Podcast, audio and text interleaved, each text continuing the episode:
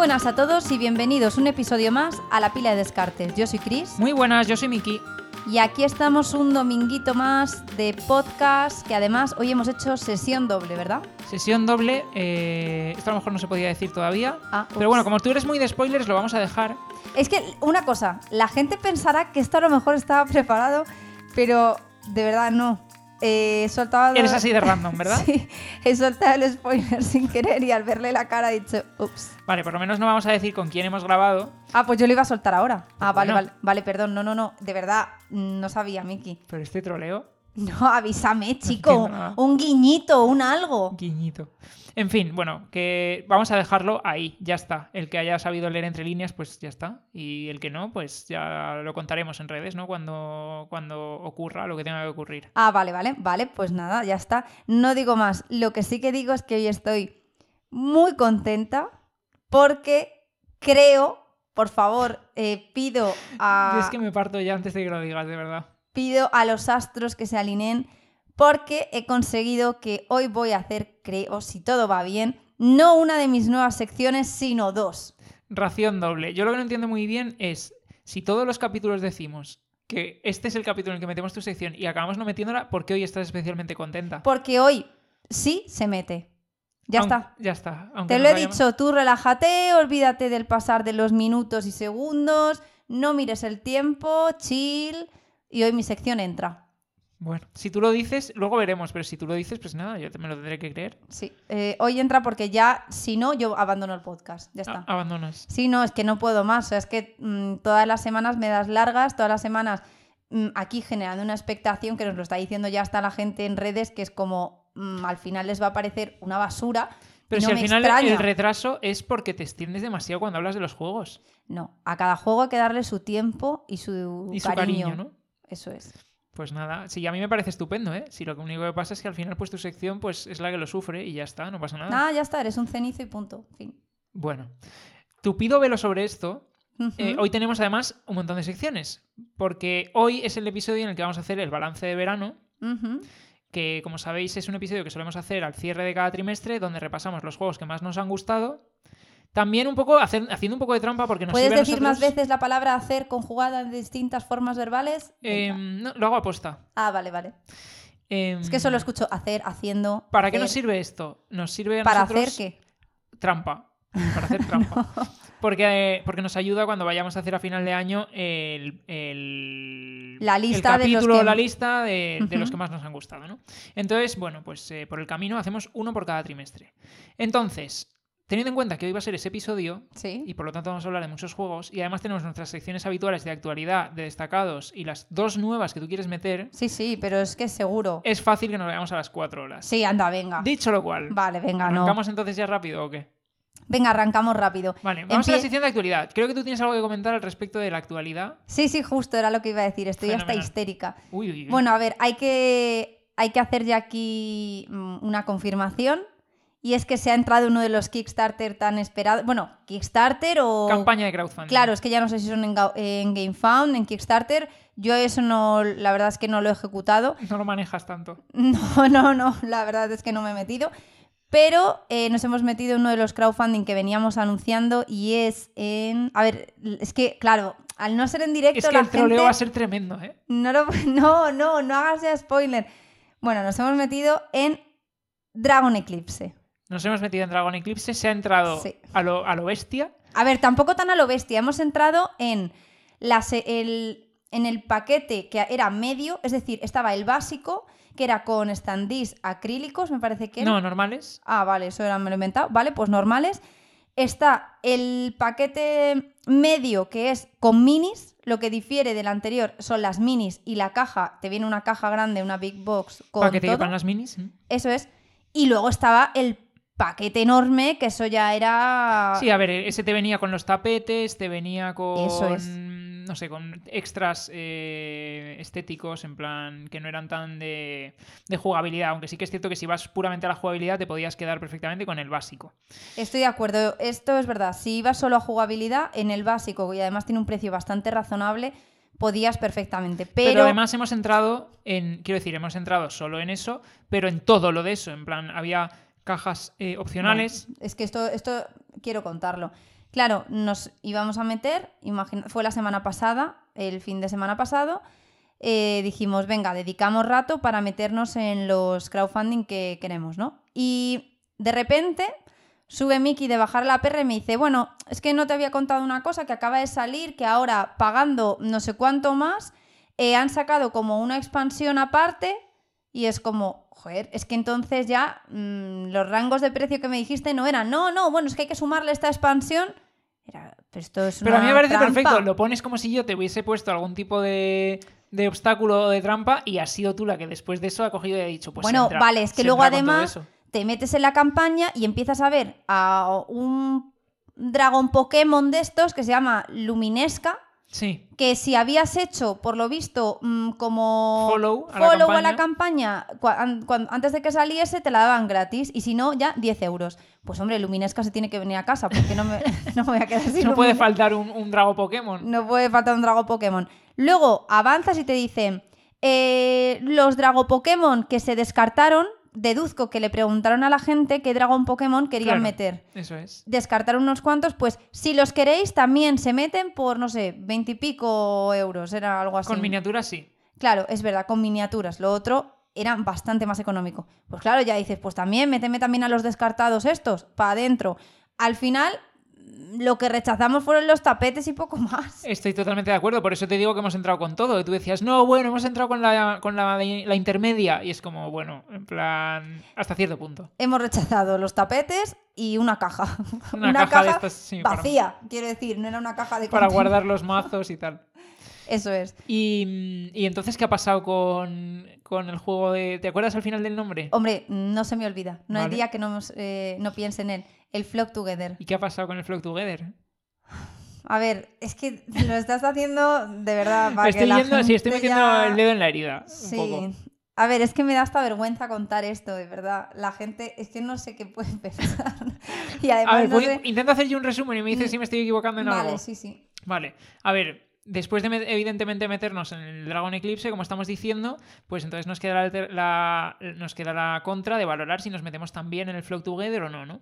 Y entonces decidimos, bueno, ya que era estéticamente muy bonito, tal, no sé qué, decimos, bueno, vamos a ver un poco de qué va el juego y cómo se juega, ¿no? Sí, el gameplay. Porque hasta ahora era pura cora- corazonada por la estética, la verdad. Exactamente. Entonces nos ponemos a ver vídeos de gente que lo ha jugado y comenta un poco cómo es y no sé qué, y los pros y los contras y demás, ¿no? En YouTube. Y resulta que, bueno, no o sea, quiero decir, el- a lo mejor para, para otro el juego cuadra, pero para nosotros a lo mejor no terminaba de encajar. ¿Por qué? Eso si quieres cuéntalo tú. Vale, después de ver una reseña, bueno, varias, pero una de ellas que duraba la vida en verso, eran media hora en inglés la reseña sobre el juego y era casi, estaba recreando la partida el hombre, pues yo le pregunté a Miki, no sé si lo estoy entendiendo, pero veo que lo único que hace es coger comida para gastar comida, para volver a coger comida y coger comida. O sea, no veo que haga más acciones que coger comida.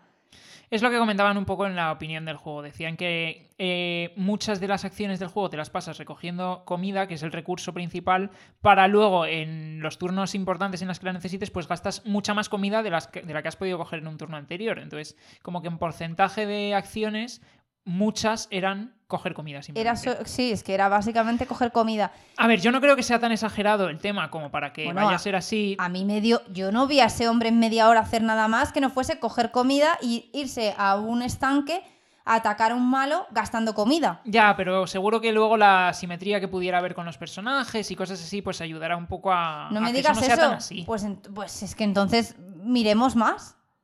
Como miremos más. Miremos más, a ver si estamos dejándolo pasar. A ver, ya la fecha se ha terminado. ¿Cómo? No hemos entrado. ¿Cómo? No, pero hay late, el late pledge de este, ¿no? A ver, sí, pero me hace más gracia decirte que se nos ha pasado la oportunidad. Ah, uff, vale, vale. No, pero a ver, ¿tú tienes la sensación o la mínima sospecha de que había algo más que coger comida y gastar comida a ver, yo tengo la sospecha comida? de que es un juegazo. Bueno, a ver, mm, no sé si esto ya es vacile o no, A ver, pero dímelo. eh, a mí no me terminaba de convencer. Pero tú estabas convencidísima. Entonces, a mí lo que es- me llama la atención es en plan cómo, cómo ha sido ese cambio de rumbo. Me Entonces, siento mal. Una cosa es que lo razonemos el cambio de rumbo en base a no, es que se ha entrado a Dragon Eclipse, que es mucho dinero, entonces ya pues hay que controlar un poco con el resto de juegos. Y otra es que digas que de repente te has puesto a ver de qué va el juego No. Y, ¿sabes? Además, Y has decidido que no te mola. tengo que reconocer algo y es que hay un amigo que ha entrado por escuchar el podcast. Entonces me siento muy mal. A ver, también él tendría que haberse visto esta- la reseña que nos vimos y haber visto que era coger comida, gastar A comida ver, y volver a a, lo mejor coger. lo que has hecho tú es, ya que ha entrado él, coger y decir, ah, pues lo juego con su copia. No, es que. Ay, no sé, es que tampoco quiero hablar mal, peor, peor de lo que ya Peor estoy de lo que ya has diciendo. hecho, ¿no? Porque a lo mejor sí que tiene más que no he sabido ver en, en el vídeo. Es por lo que te pregunto, porque si es así, lo quiero porque la estética es muy bonita, la producción me gusta mucho, los libritos me parecen muy originales, aunque los he visto en otros juegos, como en el que trajo Maldito hace... Creo que Sí, fue Maldito. eh, el de los libros del tiempo. Eso es. Pero me gusta mucho esa eh, temática y producción animal y tal. Pero es que después de, de ver que era todo coger comida, gastar comida, volver a, a coger comida, dije, no. A ver, yo creo que es el típico juego que si lo pruebas a ti, te hubiera gustado. Vale, pues nada, pues entramos, ya está. No, que ya no podemos. Bueno, mira, no sé este vacile dónde ya se, va. ha, ya se ha acabado el tiempo. Bueno, lo investigaré más, no sé, me miraré otra. Por lo pronto, ahora estoy en fase. Otra, otro, me miraré otro, es otro juego distinto. me miraré otra reseña, pero por Ah. el momento no entro. O sea, ahora no. A ver, que no puedes entrar. Me parece bien la conclusión, pero que ya está. O sea, Bueno, mira, no sé. O sea, no sé si. Pero no sé si puedo entrar o no. ¿Puedo entrar o no? No, no, o sea, Vale, no. En la campaña no. Vale, pues no sé, pues le quitaré hasta su copia, no sé, la verdad. No sé si me gusta. No sé, yo por ahora no. Luego, además, una cosa que también me dejó un poco como. Ah, es que mm, leyendo reseñas, la gente nunca llegaba a concretar nada sobre la mecánica. Era todo como muy buena producción, eso muy bonito, pero mm, vale, ¿y? Entonces eso ya me hizo también un poco sospechar. Ya. A ver, para mí la, la lección aprendida de todo esto es, eh, antes de hacer caso a ciegas No, no. a una estética, ¿no? En plan, investigar un poco más.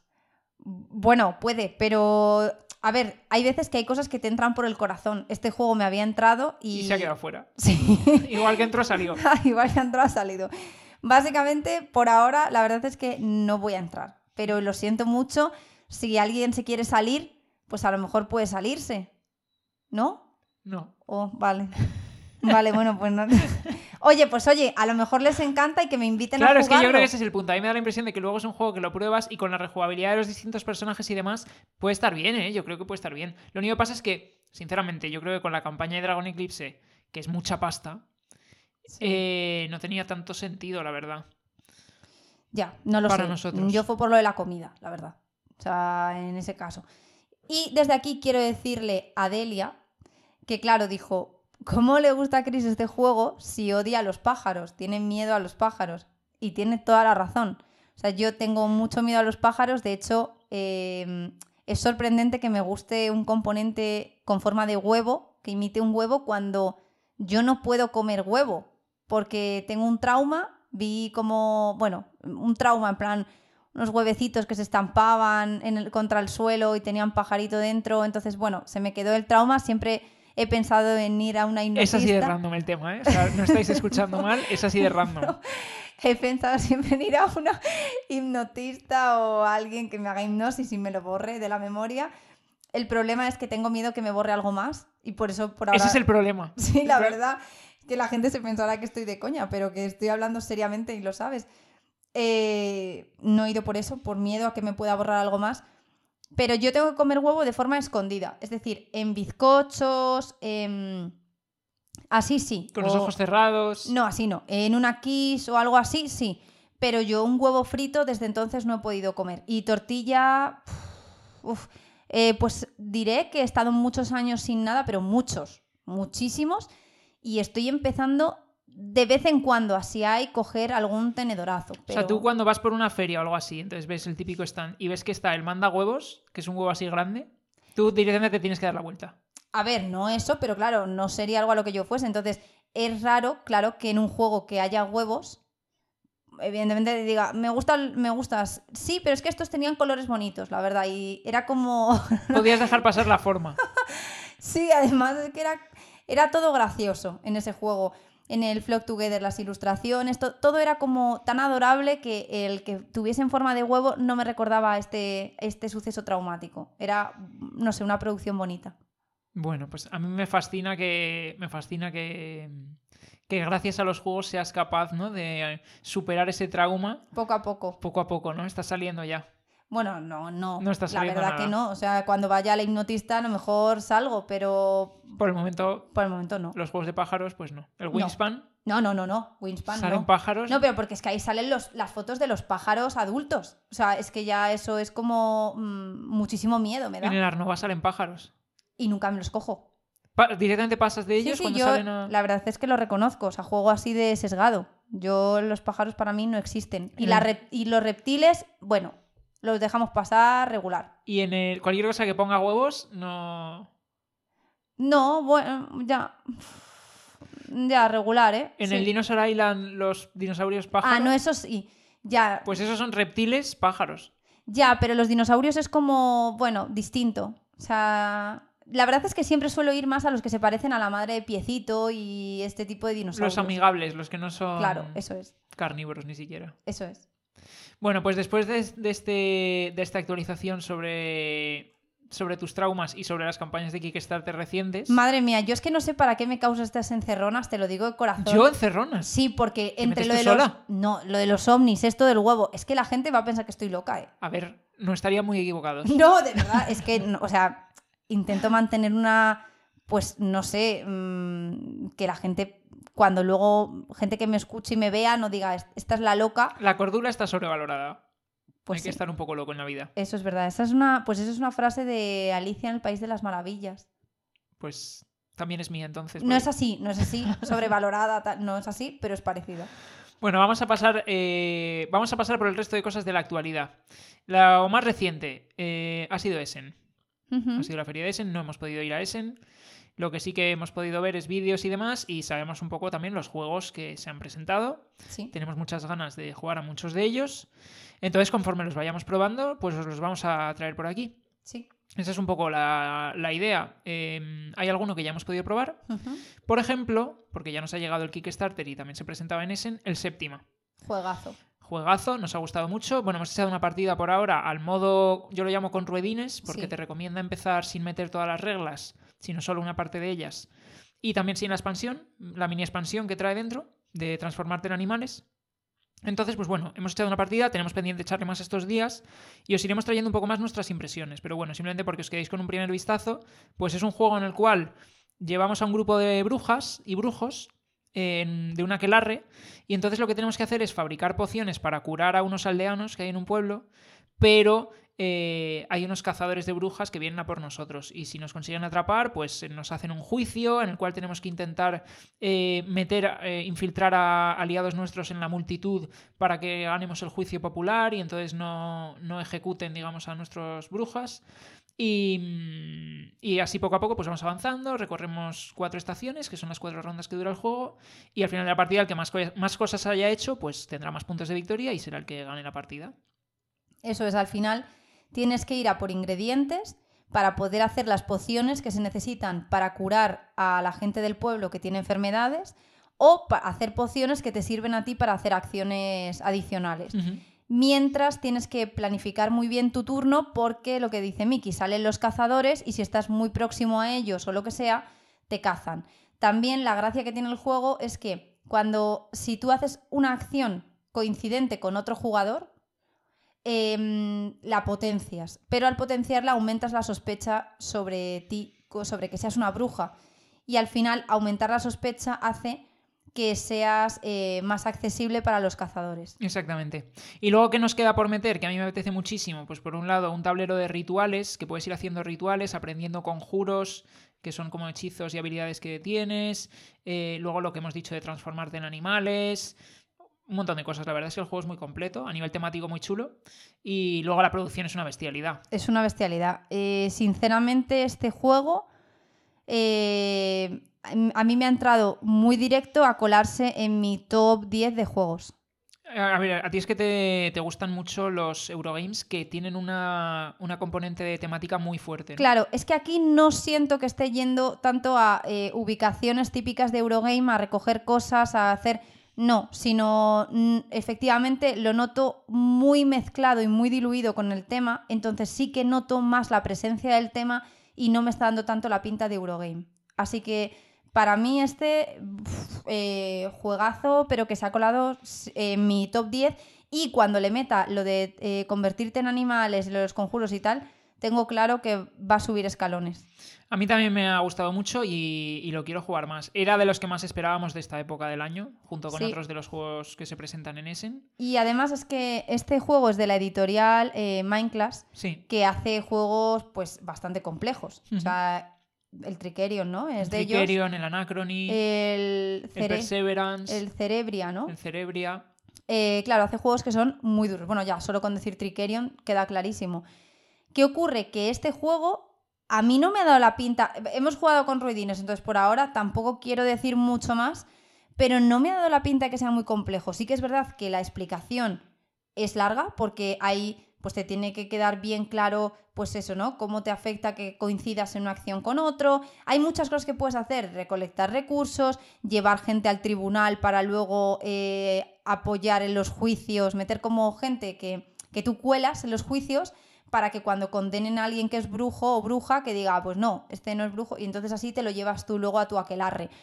Pues hay mil cosas que hacer en este juego realmente. Y eso me gusta, pero ya digo que para mí lo que más me gusta es lo bien hilado que está el tema, de forma que se te olvida que estás jugando realmente a un juego de mesa, porque a mí no hay nada que me guste menos, lo he dicho ya varias veces eh, en los capítulos de podcast, que los juegos fríos donde es voy aquí, recojo esto, me llevo este cubo, venga, ahora voy aquí, me llevo este otro cubo, con estos cubos pago y hago esto, venga, tal. Em, que tengo amigos que les encanta y por eso les encantan los juegos más clásicos, tipo el Puerto Rico, etc. A mí no. Yo necesito que haya un tema muy fuerte, tipo pues Dinosaur Island, tipo eh, Alquimistas, tipo pues eh, Hegemony y tipo Séptima. Y cuando un Eurogame es así, a mí ya me ha ganado. Y además que es precioso, como dice Miki. Sí que hay una cosa que a mí me produjo ansiedad, que es lo de cuando hay un juicio, eh, pues tú al final lo que hemos dicho, ¿no? Una de las acciones que tienes es ir colando gente tuya para que eh, ayuden a no quemar al brujo o bruja de turno, ¿no? Porque lo que ocurre cuando se va a hacer un juicio es que todos los aldeanos que hay en la multitud, que serán tanto los nuestros como la multitud furiosa, se meten a una bolsa y se sacan X. Dependiendo del número de jugadores, a lo mejor se sacan 6, por ejemplo, a dos jugadores. Y si salen más aldeanos leales nuestros que multitud furiosa, se salva el, el brujo o bruja. Y si salen igual o menos, es decir, si hay más de la multitud furiosa o igual, pues entonces lo queman. Eso lo es. queman y, y- se descarta. Y se siempre. descarta. Y tú necesitas esos brujos o brujas, primero porque te dan acciones adicionales eh, y luego porque cuantos más brujos o brujas tienes, más puntúas de tu objetivo oculto de final de partida. Entonces los necesitas. Y ayer me pasó jugando que eh, sacaba Meeples y es que los míos no salían y yo me había gastado todo mi turno en llevar mm, infiltrados míos al juicio y era entonces, como... ¿cómo, cómo lo resolvimos? Cuando sacaste ese último Mipel que era furioso y entonces quemaban al brujo. ¿Qué rata que- estás siendo No, no, sacando digo- esto, A eh? ver, yo estoy hablando de la partida que echamos. Impresiones generales, entonces, ¿qué, cómo, es que no, me- no- acuerdo muy bien cómo lo resolvimos eso, ¿qué, qué hicimos? Yo pensé que no lo ibas a sacar porque esto ya me deja muy mal lugar, te lo digo, ¿eh? Eh, bueno, pues ya está, yo me cabré porque no salía ninguno mío y le dije, espera, voy a volver a sacar otro y si sale el mío, pues ya está, hemos olvidado lo anterior. Y Vale. volví a sacar otra vez un enfurecido de estos rojos aldeanos y no Ay, el no, mío. fue, no fue solo una vez, en plan, el, re- el rewind fue Sí, más el rewind lo hice ya como sin exagerar 15 veces, seguía saliendo el rojo y de hecho ya llegó un momento que me dijo Miki, venga, te doy dos oportunidades. Si sale eh, una en estas dos del tuyo, eh, hacemos eso. No salió y entonces ya le dije, mira, ya está, fin, ha salido el mío, punto, ya está, pero se queda así. Y ya está, y se quedó así y ganó el juicio. Bueno, es que claro, dicho así, pues parece que hago trampas, pero no. Parece, porque- solo lo parece. ¿eh? No, no, nunca hago trampas. Realmente no. No, Realmente... mira, en el Hegemony también hay que sacar eh, meeples de una bolsa para ver eh, bueno, no sé si son meeples o cubos. Los ¿no? cubitos. Eh, los cubos para ver qué políticas salen elegidas. Y ahí no me duele tanto. Pero es que aquí es que estaba perdiendo a una de mis brujas. Es que me estaba quedando, de verdad, mm, no sé, es que me iba a quedar con una de las cuatro que puedes tener. Y eso, eh, es que eso ya, no sé, te lo dije, me levanto, me voy y sigues jugando ya tú solo. No, no puede ser. No puede ser que por el azar de sacar un Mipel mi partida se vaya al traste. Entonces, Bueno, pero es un azar que puedes controlar, porque al final la cantidad de gente de multitud furiosa que hay depende de cuánta sospecha hayamos generado. Yo metí muchos meeples en esa bolsa y destiné todo mi turno, todo, a meter mm, También muñecos hay en la otra bolsa. mecánica por la cual te puedes asegurar de que la gente que hay en la multitud luego salga 100% en el juicio, es decir, los puedes mover directamente al juicio sin que tengan que pasar por la bolsa. Bueno, tampoco hay tantas acciones de esas, hay una. no, pero hay algunas. Si un brujo o bruja te interesa muchísimo, puedes hacerlo. Bueno, de verdad yo hice todo lo posible, pero no salía, o sea, la Hiciste suerte... todo lo posible, incluso repetir, incluso volver a Sí, sacar. la suerte no me sonreía y dije, bueno, esto es una mecánica un poco sin más, entonces eh, ha salido el mío, fin. Así y entonces fue... la- realmente la mecánica de la bolsa pues deja de tener sentido, ¿no? Porque ya es un, un asegurado. A mí me parece que en el momento en que la mecánica de la bolsa ese azaroso eh, está estropeando mi partida, pues la obvio. Si estropea la de los demás, da igual. No, la verdad, te equivocas. Si yo te viese a ti sufrir porque te quedas eh, con un brujo, pero es que tú tenías tres y yo me iba a quedar con uno. O sea, es que era. mm, ¿A ti te hubiese gustado ganarme así? No, no, Pues no, ya si a mí lo de ganar o perder me da igual, la verdad. No, pero hombre, tampoco creo que disfrutes viendo al otro en la miseria. Y No, a mí, a mí simplemente me hizo gracia simplemente para luego poder comentarlo en el podcast, la verdad. Vale, pues creo que habíamos acordado que esto no salía. Yo no recuerdo eso. No, no, te vas a enterar. O sea, es que ahora todas las partidas voy a estar pendiente de lo que hagas mal para luego venir y reírme. Me parece bien. Pues eso, Me parece lo justo. muy bien. Venga, vamos a comentar otra campaña. Simplemente os queremos dar una pincelada de una campaña de Kickstarter que no ha salido todavía, pero que se ha anunciado.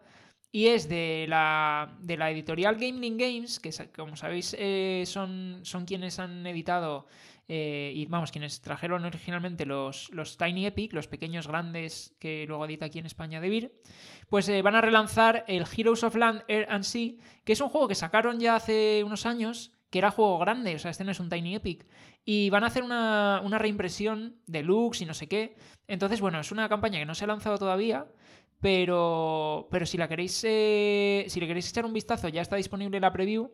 Y sobre todo también porque, exactamente igual que pasó con el Dragon Eclipse, al ser una campaña en GameFound, que yo no sé si esto es algo que ocurre en todos los proyectos, yo creo que sí, pero bueno, si le dais a follow, tenéis regalito gratis si luego acabáis entrando en la campaña. Como era lo de Luminesca, pues en este caso no sé cuál es el regalito gratis, pero hay un regalito, mira, lo pone aquí, sí, eh, es una miniatura de un guardián, ¿vale? No hagáis como yo en el Dragon Eclipse, que luego te toca pasar por caja. Claro, correcto. Entonces, bueno, eh, se llama Heroes of Land, Air and Sea y la campaña no, es- no, no sé si tiene fecha ya, pero bueno, que no se ha lanzado todavía. Simplemente era comentar eso. Y vamos a pasar ya entonces a nuestra sección de destacados, que en el capítulo de hoy se va a quedar un poquito más escasa, porque, bueno, como tenemos que dedicar más tiempo al balance de verano, pues simplemente vamos a hablar de un juego. Que no sé si lo quieres presentar tú, porque para ti es como especial, ¿no? Sí, es muy especial, porque tengo debilidad por este tema, que Vale. es tema Disney. Tema Disney. Tema Disney, da igual lo que te pongan por delante que entras, ¿no? Sí, de hecho probablemente el Disney Lorcana, Sí. que por cierto, lo podías haber comentado Ah, ahora. sí, en actualidad, es verdad. Venga, te dejo este hueco. Es que lo que no tengo claro es si era eh, una noticia fake. o- ¿En serio? Voy a comprobar Pero rápidamente. si yo me lo he creído. Eh, sí, bueno, bombazo, sí, parece que está por todas partes, no sé qué. Bueno, que han anunciado que, mm, que Disney Lorcana va a llegar a España. Uf, qué ganas, ¿eh? Buen sacacuartos que nos va a dejar aquí el bolsillo tiritando. Sí, no sé muy bien si. Creo que dijeron Q1 2024. Eh, como sabéis, es un juego tipo cartas coleccionables a lo Magic, podría decirse. Sí, sí, sí. eh, pero basado en el universo Disney y, y pues eso, con toda la estética Disney, que es así como muy. Yo estoy dentro. ¿Tú estás dentro? El Yo problema, aquí, a ver, el aquí no, aquí lo digo. O sea, estoy dentro. Aquí el problema de esto es evidentemente que, que puedes estar dentro o puedes estar dentro con todo. Y, de- y estar dentro con todo Ya. es eh, probablemente el mayor sacacuartos que... Eso digo, ya, lo que pasa es que aquí lo, lo bonito es que eh, como que hay distintas facciones, Sí. que va por colores, ¿no? Sí, Entonces tú, por ejemplo, te puedes encontrar, bueno, cada color tiene como mm, un, como un carácter, por así, unos caracteres que los unen. En Vale. plan, pues son tranquilos o son. Por ejemplo, los rojos pues son bravos, son valientes, son eh, arriesgados, lo que sea, ¿no? Un poco a lo, a lo- las casas de Hogwarts, ¿no? Eso es. Entonces, tú a lo mejor te puedes encontrar al personaje Simba, el del Rey León, Ajá. que Simba de pequeño puede estar en el mazo rojo, Vale. pero Simba de adulto está en el mazo azul. Ajá. Entonces, eso me gusta. Me gusta mucho porque eh, el ya el que sean facciones distintas, pues hace que en función de un poco lo que a ti te motive más, te vas a uno u otro. Como siempre, yo me imagino que habrá en los mazos personajes que conoces mucho, que te gustan mucho, y luego otros más de relleno. Pero es que de verdad es una preciosidad. Uf, yo tengo mucha debilidad por Disney. Además, el juego que traemos hoy en Destacados, pues es de Disney. Y yo, yo quiero estar dentro. El problema es lo que dice Miki, ¿no? ¿Hasta qué punto entras y cuánto te dejas de pasta? Porque los, eh, entiendo que si funciona lo Magic, la verdad es que no he llegado a investigar eh, en profundidad, pero si funciona lo Magic, entiendo que lo que obtienes en los sobres es 100% aleatorio. Sí, hay un pack de iniciación que te viene con unos mazos ya preconfigurados, Ajá. Pero claro, yo me imagino que eso enseguida lo quemas y quieres más. Es decir, si quieres al Simba de adulto, a lo mejor te toca pasar por caja y comprarte 40 sobres y rezar porque te salgan. Verás que me veo en, el, en la plaza de lavapiés, en el el, rastro, en el rastro, yo aquí con mi edalla, eh, intercambiando sobres de Lorcana con niños. Me veo, me veo y Yo también que- lo veo, ¿eh? y que me arresten la policía pensando esta que hace. Esta les está dando caramelos. Está caramelos de los buenos. Así que bueno, pues nada, mm, me veréis allí entre rejas. me veréis entre rejas. Bueno, por lo menos antes te ha dado tiempo a probar otro juego de Disney, ¿no? Sí, el que traemos hoy, que es el Disney Animated. Y es un juego que mm, trae eh, Funko Games, Ajá. que es de 2 a 4 jugadores, de 40 a 80 minutos de duración y tiene un peso de 2,25 según BGG. Vale. Es un juego que podéis jugar perfectamente con niños. De Vale. hecho, creo que lo van a disfrutar muchísimo. Y que les mete mecánicas que hemos visto en otros juegos bastante avanzados y bastante duros, como puede ser el Arnova, ahora explico por qué, pero con una temática muy friendly y de una forma que eh, el niño no se va a enterar ni siquiera de... mm, Pues no está integrado de forma dura como en el Arnova, ¿no? Y sobre todo yo, o sea, creo que muy importante también para que se pueda jugar con niños el hecho de que es cooperativo.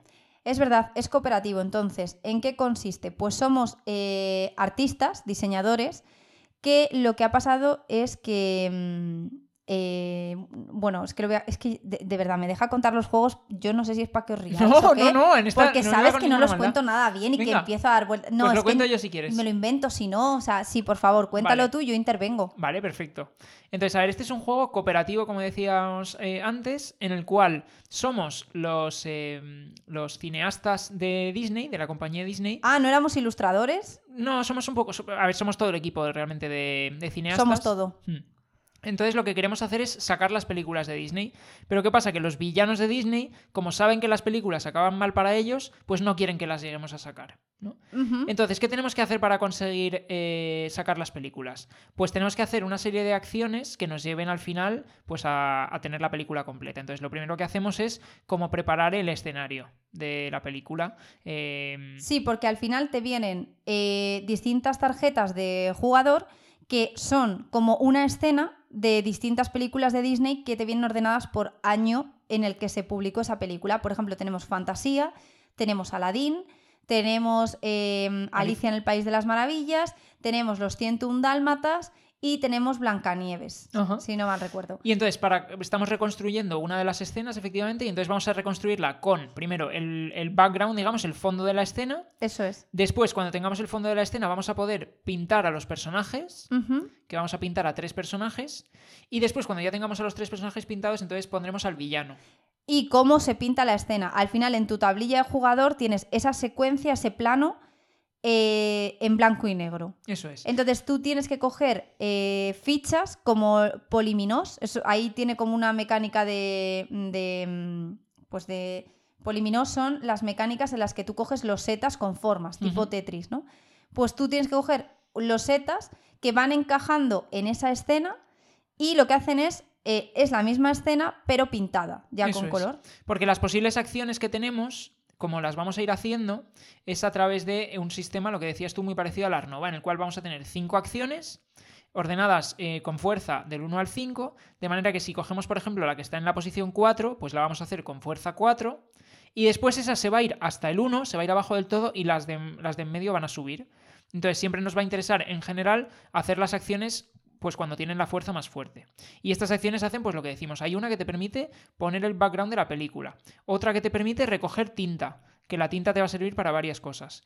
Em, por ejemplo, para jugar a los. para pintar a los personajes. Los personajes, de hecho, cuando los pintamos, cada uno tiene una habilidad diferente que nos va a permitir que vamos a poder activar luego a posteriori. Los personajes te vienen en unas eh, cartas que son transparentes. Muy bonitas. Muy bonitas, preciosas, y te, el personaje está pintado a color y la carta, el resto que rodea al personaje es transparente para que lo pongas en el lugar que le corresponde de la escena y se ve la escena que tú has puesto con las fichas a color detrás. Queda precioso, la verdad. Después, otra acción que tenemos nos va a permitir robar cartas de eh, como distintos conceptos de animación y entonces luego esas cartas son las que vamos a poder jugar, por ejemplo, para distintas cosas, combatir contra mm, cosas malas que nos lance el villano o para pintarle de hecho finalmente al villano, etcétera, ¿no? Entonces, bueno, tenemos distintos tipos de acciones, vamos a ir haciendo todo esto y al final de cada turno el villano va a hacer su acción. Entonces, su acción la va a hacer más veces cuantas menos calamidades hayamos conseguido resolver de las que nos manda cada ronda. Entonces, por ejemplo, a dos jugadores te manda dos, bueno, dependiendo del nivel de dificultad que elijas también, Ah, ¿no? Eso está muy bien porque eh, puedes ajustar la dificultad de la partida. Entonces, Eso es. está fácil, medio, difícil. Nosotros jugamos medio y eh, estuvo bien, nos permitió conocer el juego, pero dijimos, la siguiente ya la jugamos modo difícil que te apriete más, porque aquí te aprieta, pero vas, vas Sí, bien. sí, la verdad es que no nos costó demasiado pasárnoslo. Y entonces, por bueno, ejemplo, a ti un poco. Tú estabas ahí modo bueno, tardé un poco más, pero en ningún momento la partida peligró. Tú eras un poquillo el lastre. No, o sea, lo que pasa es que tú te ibas centrada en avanzar tu película y pasabas un poco de combatir contra las calamidades que nos mandaban los malos de las pelis. Pero bueno. Entonces, em, lo que decimos, imagínate, a dos jugadores nivel medio te mandan dos calamidades cada turno. ¿Cómo combates contra ellas? Pues, por ejemplo, hay una, alguna de ellas que tienes que, para combatirla, hacer la acción de fuerza 2, desperdiciando, por ejemplo, el hacer una acción más fuerte. O gastar una tinta de color naranja. O gastar una carta de no sé qué tipo de animación. O cosas así, ¿no? Y entonces, si combates contra las calamidades, las descartas y el villano hará su acción menos veces. Si no combates contra las calamidades, pues va a hacer su acción más veces. Y sobre todo el problema va a ser que avance como un token de deadline, se llama, de como de tiempo para que se te acabe, el tiempo que tienes que mm, para hacer la película, Sí. que si llega al final ese track es como pierdes la partida. Sí. Em, eso es. Además, lo que digo, como es un juego cooperativo, es un juego precioso de componentes, porque luego cada jugador tiene su ficha de acuerdo a su película. Pues en Aladdin tienes al, genio. genio. Y una Eh, habilidad asimétrica, cuando haces la habilidad sonido, sí. eh, cuando vas a poner el sonido a tu película, estás como poniendo la canción de la peli. Entonces, como cada peli tiene una canción diferente, pues cada uno hace una habilidad diferente con esa es. acción. Entonces es altamente, eh, además de que es altamente bonito, es un juego que mete mecánicas a los niños que se pueden encontrar luego en otros juegos. Pues por ejemplo, lo que decimos de los poliminos, lo que decimos de la simetría en los tableros y lo de la arnova, lo de las cartas, que una vez que tú haces una acción eh, que tiene un determinado valor, esa pasa totalmente a la izquierda y se vuelve la más barata, ¿no? Y mm, es un juego, la verdad, que eh, nos encantó. Además es como, pues sí, tiene un peso de 2,2, entonces se te hace muy ligero, pero a la vez tienes que estar compenetrado, ayudarte. Eh, a mí me encantó. Este juego me lo regaló Mickey por mi cumpleaños. Y... ¿Mickey Mouse? ¿Te lo Mickey? Mouse, el ratón. El ratón vino. Sí, sí. Y me lo trajo. Y mm, es un juego que podéis conseguir, por ejemplo, en Amazon. Tiene un precio que creo que es bastante asequible para pues, los componentes que trae, el diseño y tal. Está como alrededor de los 40 euros, más o menos. Y, mm, y es una preciosidad, de verdad. Yo Sí. creo que deberían sacar expansiones con más pelis. Yo creo que lo harán seguro. Eh, y además a mí lo que me gusta mucho precisamente es eso, que como te viene con películas diferentes, por un lado tienes que los personajes tienen habilidades diferentes, pero por otro lado también el villano de la película se comporta de manera diferente. Sí, Las cartas de calamidad son un poquito diferentes, unas y otras, y luego sobre todo la habilidad que hace al final de cada turno pues es distinta. ¿no? sí.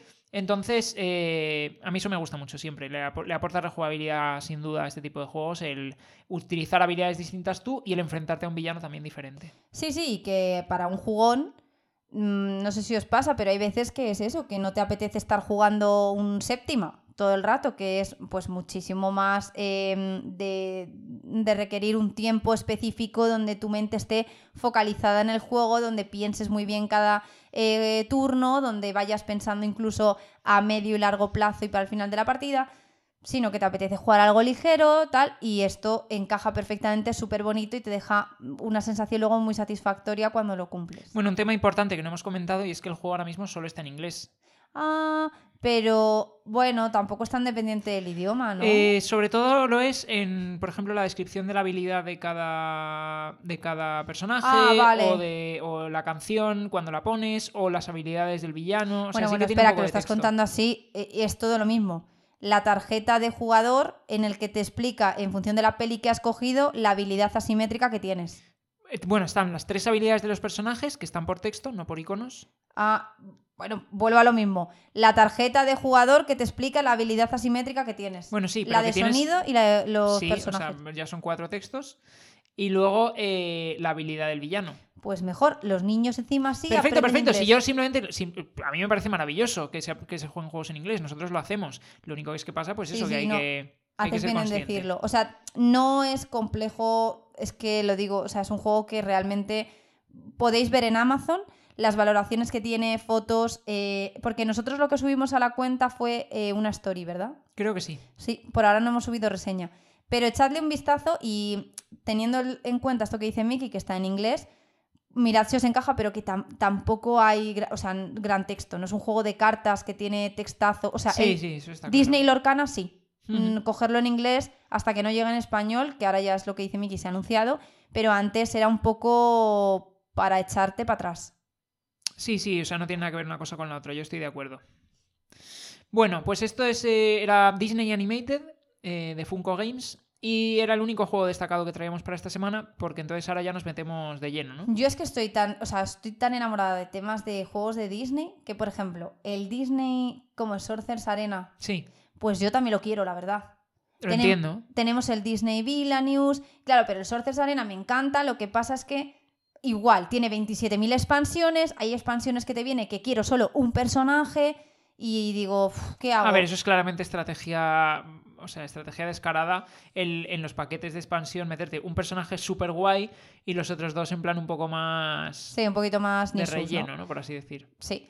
Pero el Disney Sorcerer's Arena, yo te lo digo que yo es algo que, no sé, mm, Te planteas seriamente. sí, la verdad, me gusta mucho. Lo trae Asmode y echadle un vistazo. Este, en vez de minis, la gracia es que te viene con... eh, Con standees, ¿no? Sí, con standees que están muy bonitos. Y eso es un juego de enfrentamiento. O sea, ese es tú llevas a Aladdin, yo llevo a, yo qué sé, a Ariel y nos pegamos ahí en medio en un, Cada uno con sus habilidades, un Combate. poco tipo Unmatched, ¿no? Eso es. A ver, eh, sufro un poco en este tipo de juegos porque sabéis que el tema de un enfrentamiento tan directo donde tú pierdes cosas, en plan, pues te quitan objetos o pierdes carta o a lo mejor lo paso mal. O, Lo- te- o terminan por matarte a un personaje. Sí, yo lo paso bastante mal, pero en este caso ya solo porque es de Disney, a mí me gusta. Pero no quiero crear otro Flock Together, o sea, eh, miradlo. sé que el juego está muy bien y es muy bonito y gusta mucho, pero miradlo bien, ¿vale? O sea, yo soy sincera, cuando luego algo no me gusta o no me convence lo digo, y cuando sí lo digo, pero claro, a veces, A veces hay demasiado hype. claro, vengo muy arriba, entonces miradlo con calma. Fenomenal. Eh, a mí también me gustan mucho los juegos de Disney y Villainius me parece chulísimo. Sí. Si lo queréis mirar, también juego muy asimétrico. Eh, a mí me gusta muchísimo. Sí. Venga, pues vamos a ir entonces ya al balance de verano. Entonces vamos a repasar los juegos que más nos han gustado de todo lo que hemos jugado en estos tres meses de verano, que hemos jugado muchísimo, la verdad. Sí, sí, sí. Eh, entonces, bueno, vamos a ir directos al turrón para, para no perder más, más tiempo. El primero de los juegos es un juego que nos ha triunfado sobre todo eh, en ambientes de piscineo y Sí, de... piscineo. Ha, ha habido mucho piscineo este verano y este juego lo hemos sacado siempre. Incluso luego también, por ejemplo, en quedadas por la noche en casa de amigos o de familia. Es el típico juego que luego puedes sacar después de cenar y estar ahí un ratito de risas. Aunque no es tampoco tremendamente de risas. Ya pero bueno, digo, de risas pocas, la verdad, porque es tenso, pero... es tenso, es Vale. tenso, pero es, es ligerito, a mí me gusta. Sí. Eh, y además hay risas cuando le robas a otro cartas o cosas así. Ahí sí que hay risas. Ahí sí. Entonces, bueno, hablamos de Océanos de Papel, que es un juego de 2 a 4 jugadores de peso 1,43 y una media hora más o menos de duración. Y los autores son Bruno Catala y Teo Rivier y las, las editoriales que lo han publicado, fue, bueno, el original fue Bombix y aquí en España lo trajo Trangis Games.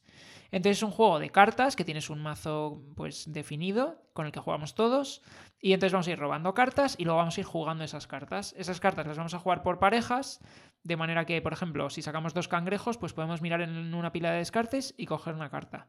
O podemos luego, eh, otra, los peces te permiten repetir turno, o cosas así, ¿no? Y el objetivo es llegar a tener siete puntos entre las cartas que tenemos bajadas y las cartas que tengamos en nuestra mano.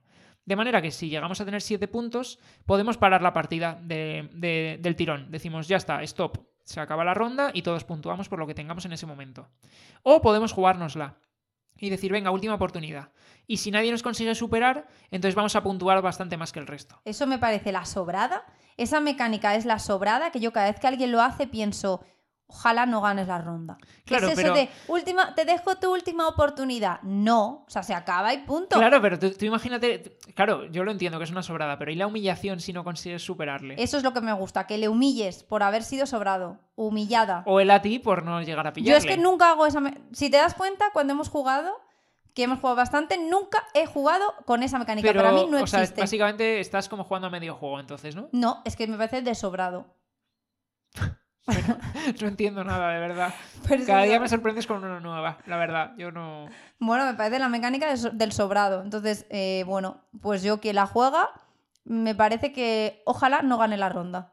Y si la gana, pues puñetazo en la cara. No, no, no, no, no soy pro violencia, pero si la, la gana, hay que Por ir en la siguiente a humillarlo.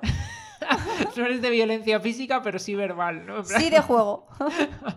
Me parto. Bueno, pues este juego además han sacado, han anunciado que ya va, a traer aquí también en español. De hecho, creo que salía ya, o creo que salía justo ahora. eh, la, mini expansión, que son como 7 8 cartas adicionales, Sí. que se llama La Mar Salada, y que mete, pues, eh, pues eso, 7 8 cartitas nuevas con efectos eh, nuevos eh, para complementar el juego base. A mí este juego me encanta. Eh, la verdad es que no le tenía mucha esperanza y cuando jugué la primera partida eché varias de golpe porque me encantó. Lo he jugado muchísimo este verano. Siempre funciona con gente que es más jugona, menos jugona. Típico juego de cartas que te puedes llevar a cualquier lado y que lo sacas incluso a gente que es ya bastante mayor y le va a gustar. Eh, si le tengo que sacar un pero, el único pero que le saco son las ilustraciones. Sé que hay gente que lo- las adora, que sean de origamis, les, les encanta, pero yo no entiendo ningún origami, o sea, de los que te aparece ahí. No sé si cuando te sacan al niño nadando es el niño o es el tiburón. Si la. No entiendo nada, de verdad. Ya, acabas fijándote en el icono de la esquina. Eso es, para mí lo válido de la carta es el minicono de arriba a la izquierda, pero dicho esto, el juego me parece una pasada. Es verdad que genera muchas risas porque, claro, en el momento que alguien te roba algo, ya tú sabes que esa persona te la ha robado, se forman ahí miradas y risas que da a entender a la gente cosas. Cuando alguien, imaginad, gana, eh, roba dos sirenas, o bueno, roba dos cartas y tiene que quedarse una y descartar otra, si la que descarta es una sirena, dices, pues la otra que robó que era otra sirena, porque son muy valiosas. Entonces ya se convierte en el blanco de la partida y genera muchas risas ese momento. Es un juego que mm, me encanta, la verdad. Me A mí también, yo he de decir que mi primera impresión no fue eh, tan positiva. Ya es verdad, tú te quedaste como... eh, Sí, yo al principio pensé, "Mm, no me termina tampoco a lo mejor de convencer mucho. estoy de acuerdo. El tema de lo de... O sea, estaba, estás un poco sujeto también a... ¿Me gusta alguna de las cartas que hay en la pila de descarte? La cojo. Si no, robo del mazo. Y acabas un poco siendo... Muchas veces vas un poco random, ¿no? En plan, no te terminan de cuadrar las cartas que consigues robar. ¿Sabes? No, consigues sacarle estrategia. sinergias. A mí me parece que no, que tú eliges, por ejemplo, robas un pescado o un barco y dices, ¿qué hago? ¿Voy a pescados o a barcos? Porque luego si tienes, por ejemplo, dos barcos o dos pescados, cada uno te da una acción distinta. Uno Sí. haces un turno adicional o en Claro, el pero a lo mejor luego estás intentando conseguir el otro pescado o barco y no lo llegas a conseguir antes de que otro jugador llegue a 7 puntos y la ronda se termine. La gracia, pues habértela jugado al pescado. Ya, que ya. da- Que hay más. Estoy de acuerdo, pero bueno, eso a mí al principio no me terminó de entrar muy allá. Luego es cierto que conforme ya juegas más partidas, como la realmente una sola partida son varias rondas, tampoco Sí. estás tan sujeto a, bueno, he tenido mala suerte, fin de la partida, no tengo posibilidad de ganar. Pero Es- sí. Luego tienes posibilidad de remontar, pues bueno. Tú eres bien. el ratilla que aquí está todo el rato jugando, creo que son los barcos que te dan una acción adicional. Y entonces empiezas a, eh, robo mm, dos barcos, bajo otro barco, entonces cojo, ah, otro barco me acaba de tocar, otra acción, ah, ahora un pez, No, eh, ahora eso- te robo esta carta. Igual ahora... se ha dado alguna vez eso, pero tampoco es Mm, norma general. O Bueno, sea, es así y dices, eh, por favor, acaba ya tu turno. Gracias. Bueno, pues Océanos de Papel eh, nos ha gustado mucho, juego de piscineo, ligerito, de Sí. cartas, muy fácil de llevar a cualquier sitio y con una pequeñita expansión que sale ahora. Venga, vamos a pasar al segundo. En este caso llevamos a un juego un poquito más eh, grande, no llega a ser un juego pesado, eh, pero sí ya este es de tablero de jugar en una mesa. Entonces, bueno, hablamos de Three Ring Circus, que ya lo comentamos en. Vamos, tenemos eh, vídeo hecho en, la cuenta, si lo queréis ver en Instagram y TikTok. Eh, y es un juego en el que básicamente pues tenemos nuestro propio circo, cada jugador tiene su propio circo, en el cual va a ir colocando artistas de distintos tipos eh, y que nos van a dar pues distintas habilidades y criterios de puntuación, etcétera, etcétera. Y nos vamos a ir desplazando por el mapa, un mapa de los Estados Unidos, y vamos a ir dando actuaciones de circo. Entonces las actuaciones las podemos dar en pueblos pequeños, vamos, en pueblos, en ciudades pequeñas o en ciudades grandes. Y dependiendo de dónde la demos, pues eh, la manera de obtener puntos o de obtener recompensas pues va a ser diferente. Por ejemplo, en pueblos pequeños, pues cuantos más pueblos pequeños adyacentes no hayan sido visitados todavía por ningún circo, más recompensas vamos a obtener, porque la gente como que se acerca al pueblo a ver tu actuación. En las ciudades pequeñas, pues hay como una bonificación por determinado tipo de artistas, eh, porque son muy fans ahí. Y entonces pues vas a, vas a obtener más puntos o más cartas de artista mejorado y cosas así. Y luego en las grandes ciudades, como son tan exquisitos, pues te piden un tipo de artista concreto, ¿no? Y entonces además luego te dan bonificaciones de puntos si tienes en esa misma pista del circo, pues otros tipos de artista de otro tipo concreto. Entonces, bueno, al final tienes como una estrategia de mm, por dónde me voy moviendo por el mapa, qué artistas voy contratando para mi circo, cómo van interactuando unos con otros, luego además puedes conseguir cartas de puntuación de fin de partida con distintos objetivos, y es un juego que se juega bastante rápido, es bastante ágil, en 45 minutos te lo puedes fundir sin ningún tipo de problema, pero tiene una, una estrategia y una dinámica así fluida, pero, pero, que, pero que tiene profundidad. Entonces, eh, a mí eso me gusta mucho. Luego, la estética, por supuesto, es otro una pasada. Una monada y Una los monada. colores que han elegido para los distintos jugadores me parece un acierto. Las mini fichitas de carpas de circo son una preciosidad. Sí, cajita pequeña, luego además, que Bueno, eso también se agradece muchísimo. Muchísimo eso que está haciendo De Beer con esta serie de tipo el bambú, el Three Ring Circus, el de White Castle, eh, es una pasada.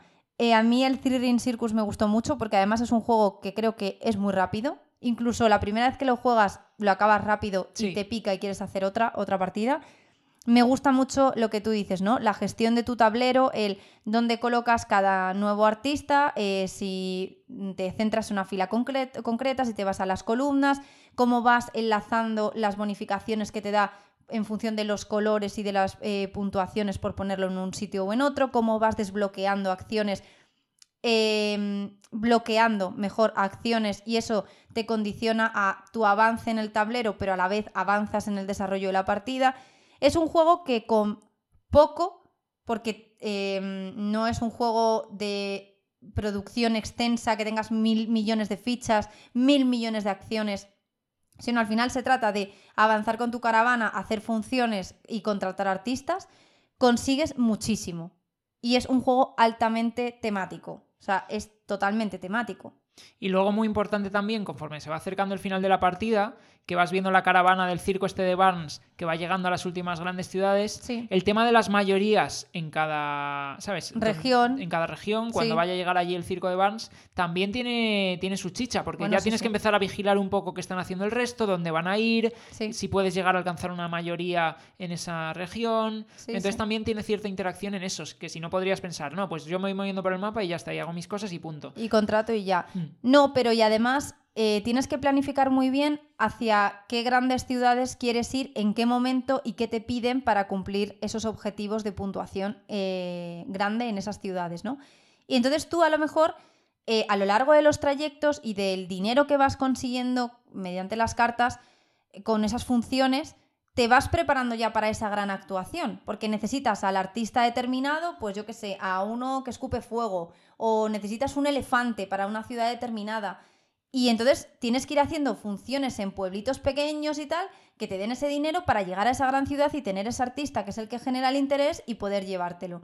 Entonces tiene esa parte de, planificación durante toda la partida y luego lo que dice Miki, tienes que ir un poco a todo, a estar posicionado en las mayorías, a llegar antes que tu compañero a las funciones para tener em, antes los em, pues determinadas recompensas porque llegas antes y le bloqueas espacios. Em, me parece un juego muy guay donde tú haces tu gestión del tablero, pero tienes bastante eh, componente de interacción en el mapa con el, el otro. Eh, pues con los otros jugadores. Hombre, cuando evidentemente eh, Tampoco es que haya una interacción como en Tiranos del Underdark donde le quitas sitios, pero sí que interacción en cuanto a quién llega primero a qué, cómo estás deposicionado, qué artistas te ha quitado ya de del mercado, etc. ¿no? Y luego, eh, jugado a dos jugadores, funciona estupendamente. Es verdad que escala bien, porque lo que haces es como reducir un poco el tamaño del mapa eh, y, realmente el resto de mecánicas siguen funcionando bien independientemente del número de jugadores. La partida se agiliza, eso sí que es verdad.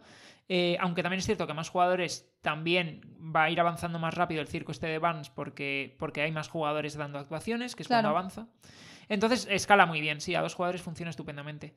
A mí me parece de lo mejor que ha sacado de Devir eh, en lo que va de año. Es cierto que tiene otros juegazos también. Bueno, muchísimos. O sea, sí. No sé si tanto como lo mejor que. Lo mejor. A mí, para el peso que tiene. Es decir, ya te puedes. Mm, si te pones a comparar, no, es que este, este, otro juego pesado es una bestialidad de juego y mola muchísimo. No, pero que hay gente que, por ejemplo, el clan Catacumbas, que ha sacado ahora. Sí. Pues es un imprescindible. Sí, pero yo este lo veo más ligerito, a lo mejor, que un. No, no, no, no, que este, este juego eh, funciona muy bien, está muy bien, la producción es, es una pasada esa, no hay duda, pero quiero decirte, llegar a decir lo mejor que ha sacado de Vir este año. No, lo mejor, lo mejor no, pero de lo mejor. Ha sacado, vale, pues te voy a decir esto y me vas a decir ya que no. A ver. Deal with the Devil, el pacto con el diablo. Pues por eso me iba lo de los pesos, por eso me iba lo de los pesos, pero que si estás buscando un juego así más ligero, eh, este es el típico juego familiar entre familiar y familiar plus. Es que no sé ni siquiera si llegaría a familiar plus. Es un juego muy sencillito. Sí. Y a mí eso me gusta mucho. Es el típico juego, o sea, que te juegas en 45 minutos un juego de pensar, ¿sabes? Que no es un filler. Entonces a mí eso me gusta muchísimo, la verdad. Este peso mm, es de los que más me gustan, la verdad. Sí, Tenemos luego otro juego más o menos de este peso también, que lo vamos a comentar, que, ¿sabes? Y, este peso a mí me gusta mucho. Recordamos, es un 2,6, ¿no? 2,68 sí, o así. Sí, sí. Así que nada, Three Ring Circus, si os apetece ir al circo. Eh, después vamos a pasar a otro juego que voy a empezar aquí por la editorial porque también es de Devir. En este caso no es juego propio, sino que es una, edición de un juego que publica originalmente Queen Games y que aquí han sacado una Essential Edition que es como pues con unos componentes un poco más eh, contenidos, o sea, tiene más cartón en lugar de madera y cosas así. Eh, y es un juego de Stefan Feld, eh, autor eh, muy prolífico, con muy buenos juegos, como por ejemplo Castillos de Borgoña. Eh, y en este caso, pues este juego que se llama Marrakech es un juego de peso 3,35. Es decir, estamos ya ante un Eurogame, pues más en condiciones, ¿no? en condiciones no, no, es peyorativo en ningún caso, ¿vale? Pero que es un Eurogame ya más pesado. Eh, y va de 2 a 4 jugadores. Entonces, en este juego eh, estamos en la ciudad de Marrakech y lo que vamos a hacer es ir haciendo un montón de acciones diferentes, es un poco rollo ensalada de acciones, por así decir. Podemos ir a un montón de cosas distintas eh, y poco a poco vamos a ir progresando en ellas y cuanto más progresemos, pues más fuertes van a ser nuestras acciones ahí. ¿Y qué vamos a hacer? Pues ir recolectando recursos o ir avanzando en tracks o ir avanzando por el río o no sé, ir, como ir consiguiendo cosas en distintas localizaciones. La chicha de este juego, ¿dónde está? Está en que, bueno, a través de una torre, eh, como si fuese una torre de dados, pero no vamos a tirar dados, vamos a tirar eh, piecitas de madera, ¿no? Entonces, nosotros al principio de nuestro turno, de las 12 piezas de madera, que son las 12 acciones, no me acuerdo si eran 9 o 12, creo que eran 12, ¿no? 9 o 12, imagínate, no, sé si eran, vamos a decir que son 12. Teníamos 12, 12, piecitas de madera que significan 12 localizaciones diferentes a las que podemos ir. Entonces vamos a elegir tres, que son las tres acciones que vamos a hacer, pero luego las vamos a tirar dentro de la torre. Y se van a juntar las de todos los jugadores. Y se pueden quedar atascadas algunas o salir algunas que se habían quedado atascadas en rondas anteriores. Y todas esas piecitas que han caído abajo, por turnos las vamos a ir cogiendo y vamos a ir mejorando en cómo hacemos las acciones de, de lo que cojamos, ¿no?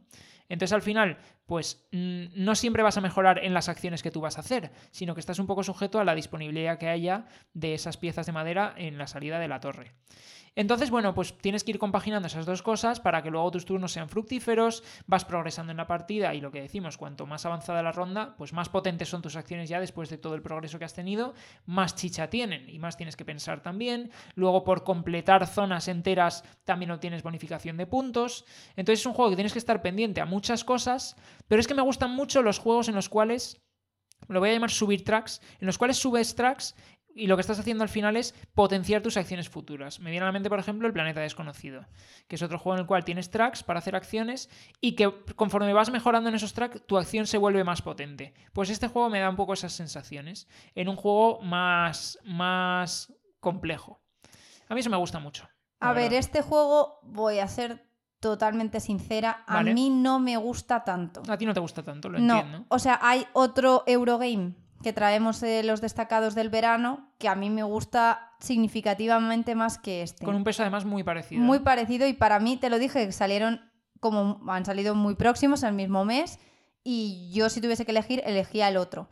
Por el tema, porque está mejor hilado el tema. A mí en el Marrakech me dio la sensación de que es, pues es un Eurogame antiguo, o sea, no sé de qué año es, ¿sabes? El primero que salió, si me lo... Mira, dímelo, porfa. Pues te lo voy a decir, creo que es 2002, me ha salido antes en BGG. Claro, es que ves, es un juego como más antiguo que eh, rezuma lo que decía de típico Eurogame, que si te gustan los Eurogames, si eres eh, jugador de Eurogames, lo vas a disfrutar muchísimo, donde al final tienes muchísimas acciones, eh, muchísimas formas de ganar puntos y como que hay minijuegos, que es lo que yo llamo, que son como distintas zonas del tablero, que cada localización pues tiene unas puntuaciones y haces unas cosas distintas y al final a mí me da la sensación de que tienes que ir un poquito a todo. No, no, nos estamos columpiando con el año, ¿eh? estamos mezclando con otro juego. Ah. El Marrakech este sí que es reciente, lo que pasa es que no había salido en España todavía. Ah, ¿de cuándo es? Pues debe ser 2021 o así, 2022 ah. o por ahí. Bueno, pues a mí me da la sensación, pues sinceramente, rezuma tipo Puerto Rico. Es 2022, sí.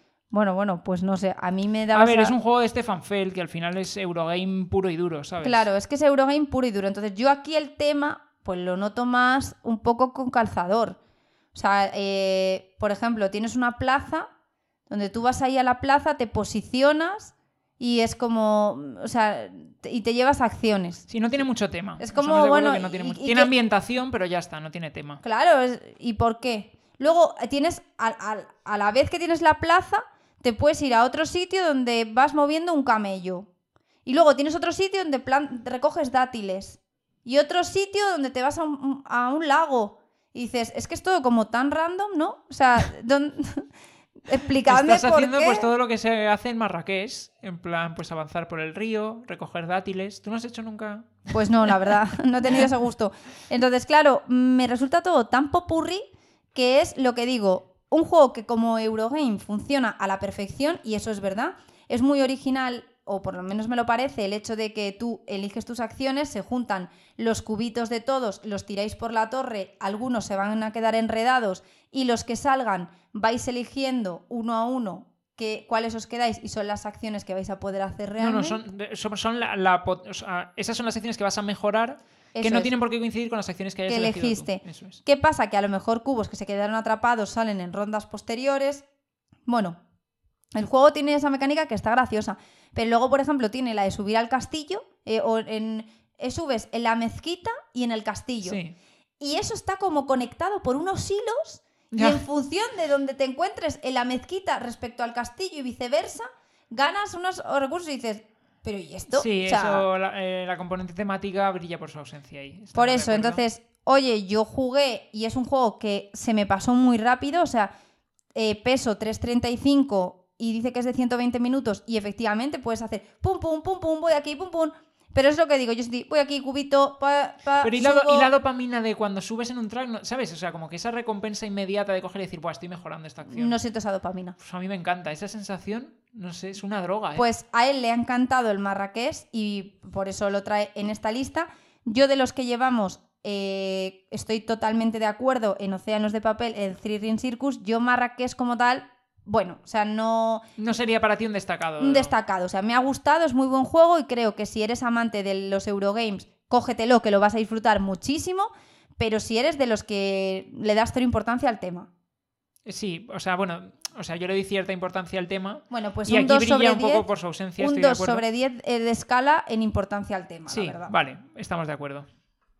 Vale, pues vamos a irnos al otro Eurogame, que es el que comentabas tú, de un peso muy parecido, eh, con unas mecánicas también con cierta enjundia y que a ti te ha gustado muchísimo más. Entonces, en este caso, en lugar de, en lugar de estar en Marrakech, estamos en otra ciudad, Barcelona, hay que decirlo así. Barcelona. ¿Por qué decíamos lo de Barcelona?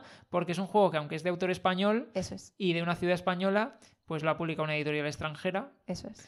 porque así somos en España. Entonces, este juego lo publica originalmente Board Dice. Es cierto que lo publica aquí en España Maldito Games.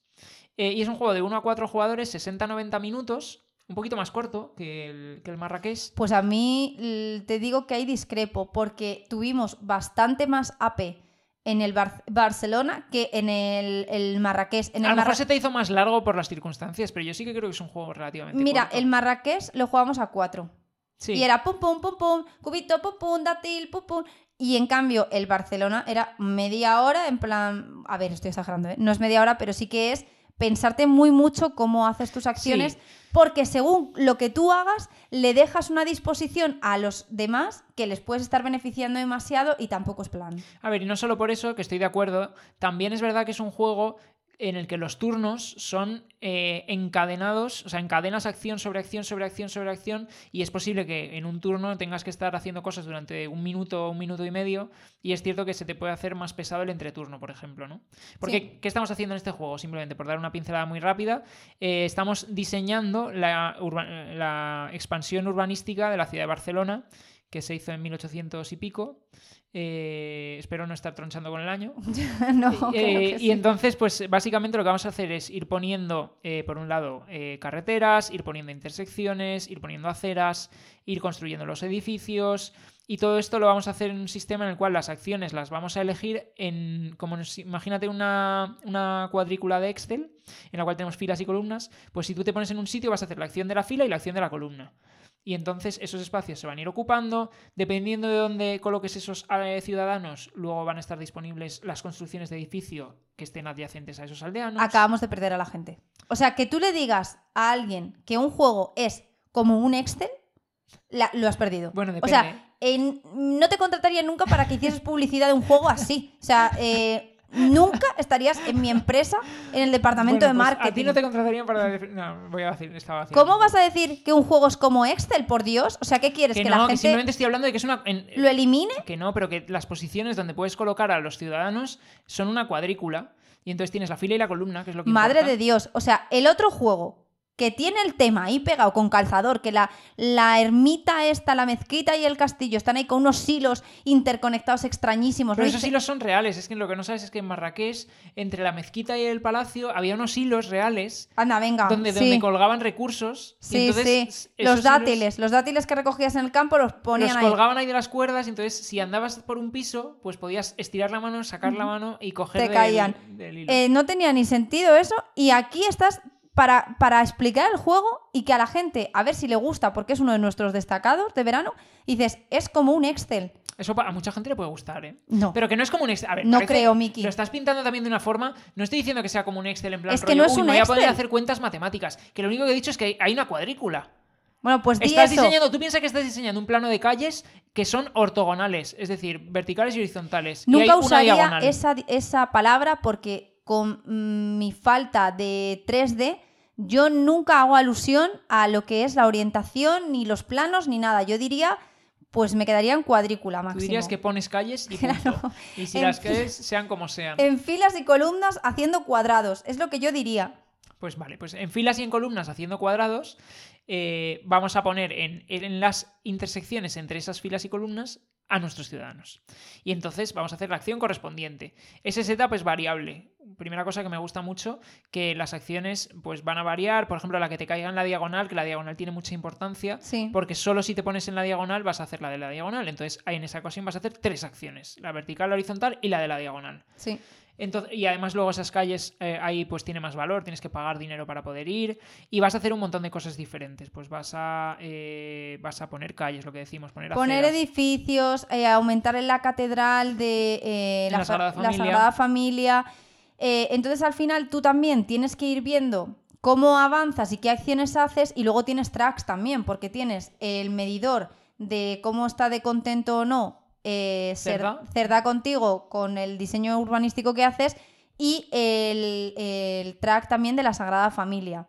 Entonces, eh, tiene todo lo de un Eurogame, porque es igual, vuelve a ser lo mismo, Eurogame, pero aquí el tema pesa bastante más y se diluyen. Sí, pero, pero también importa poco, ¿eh?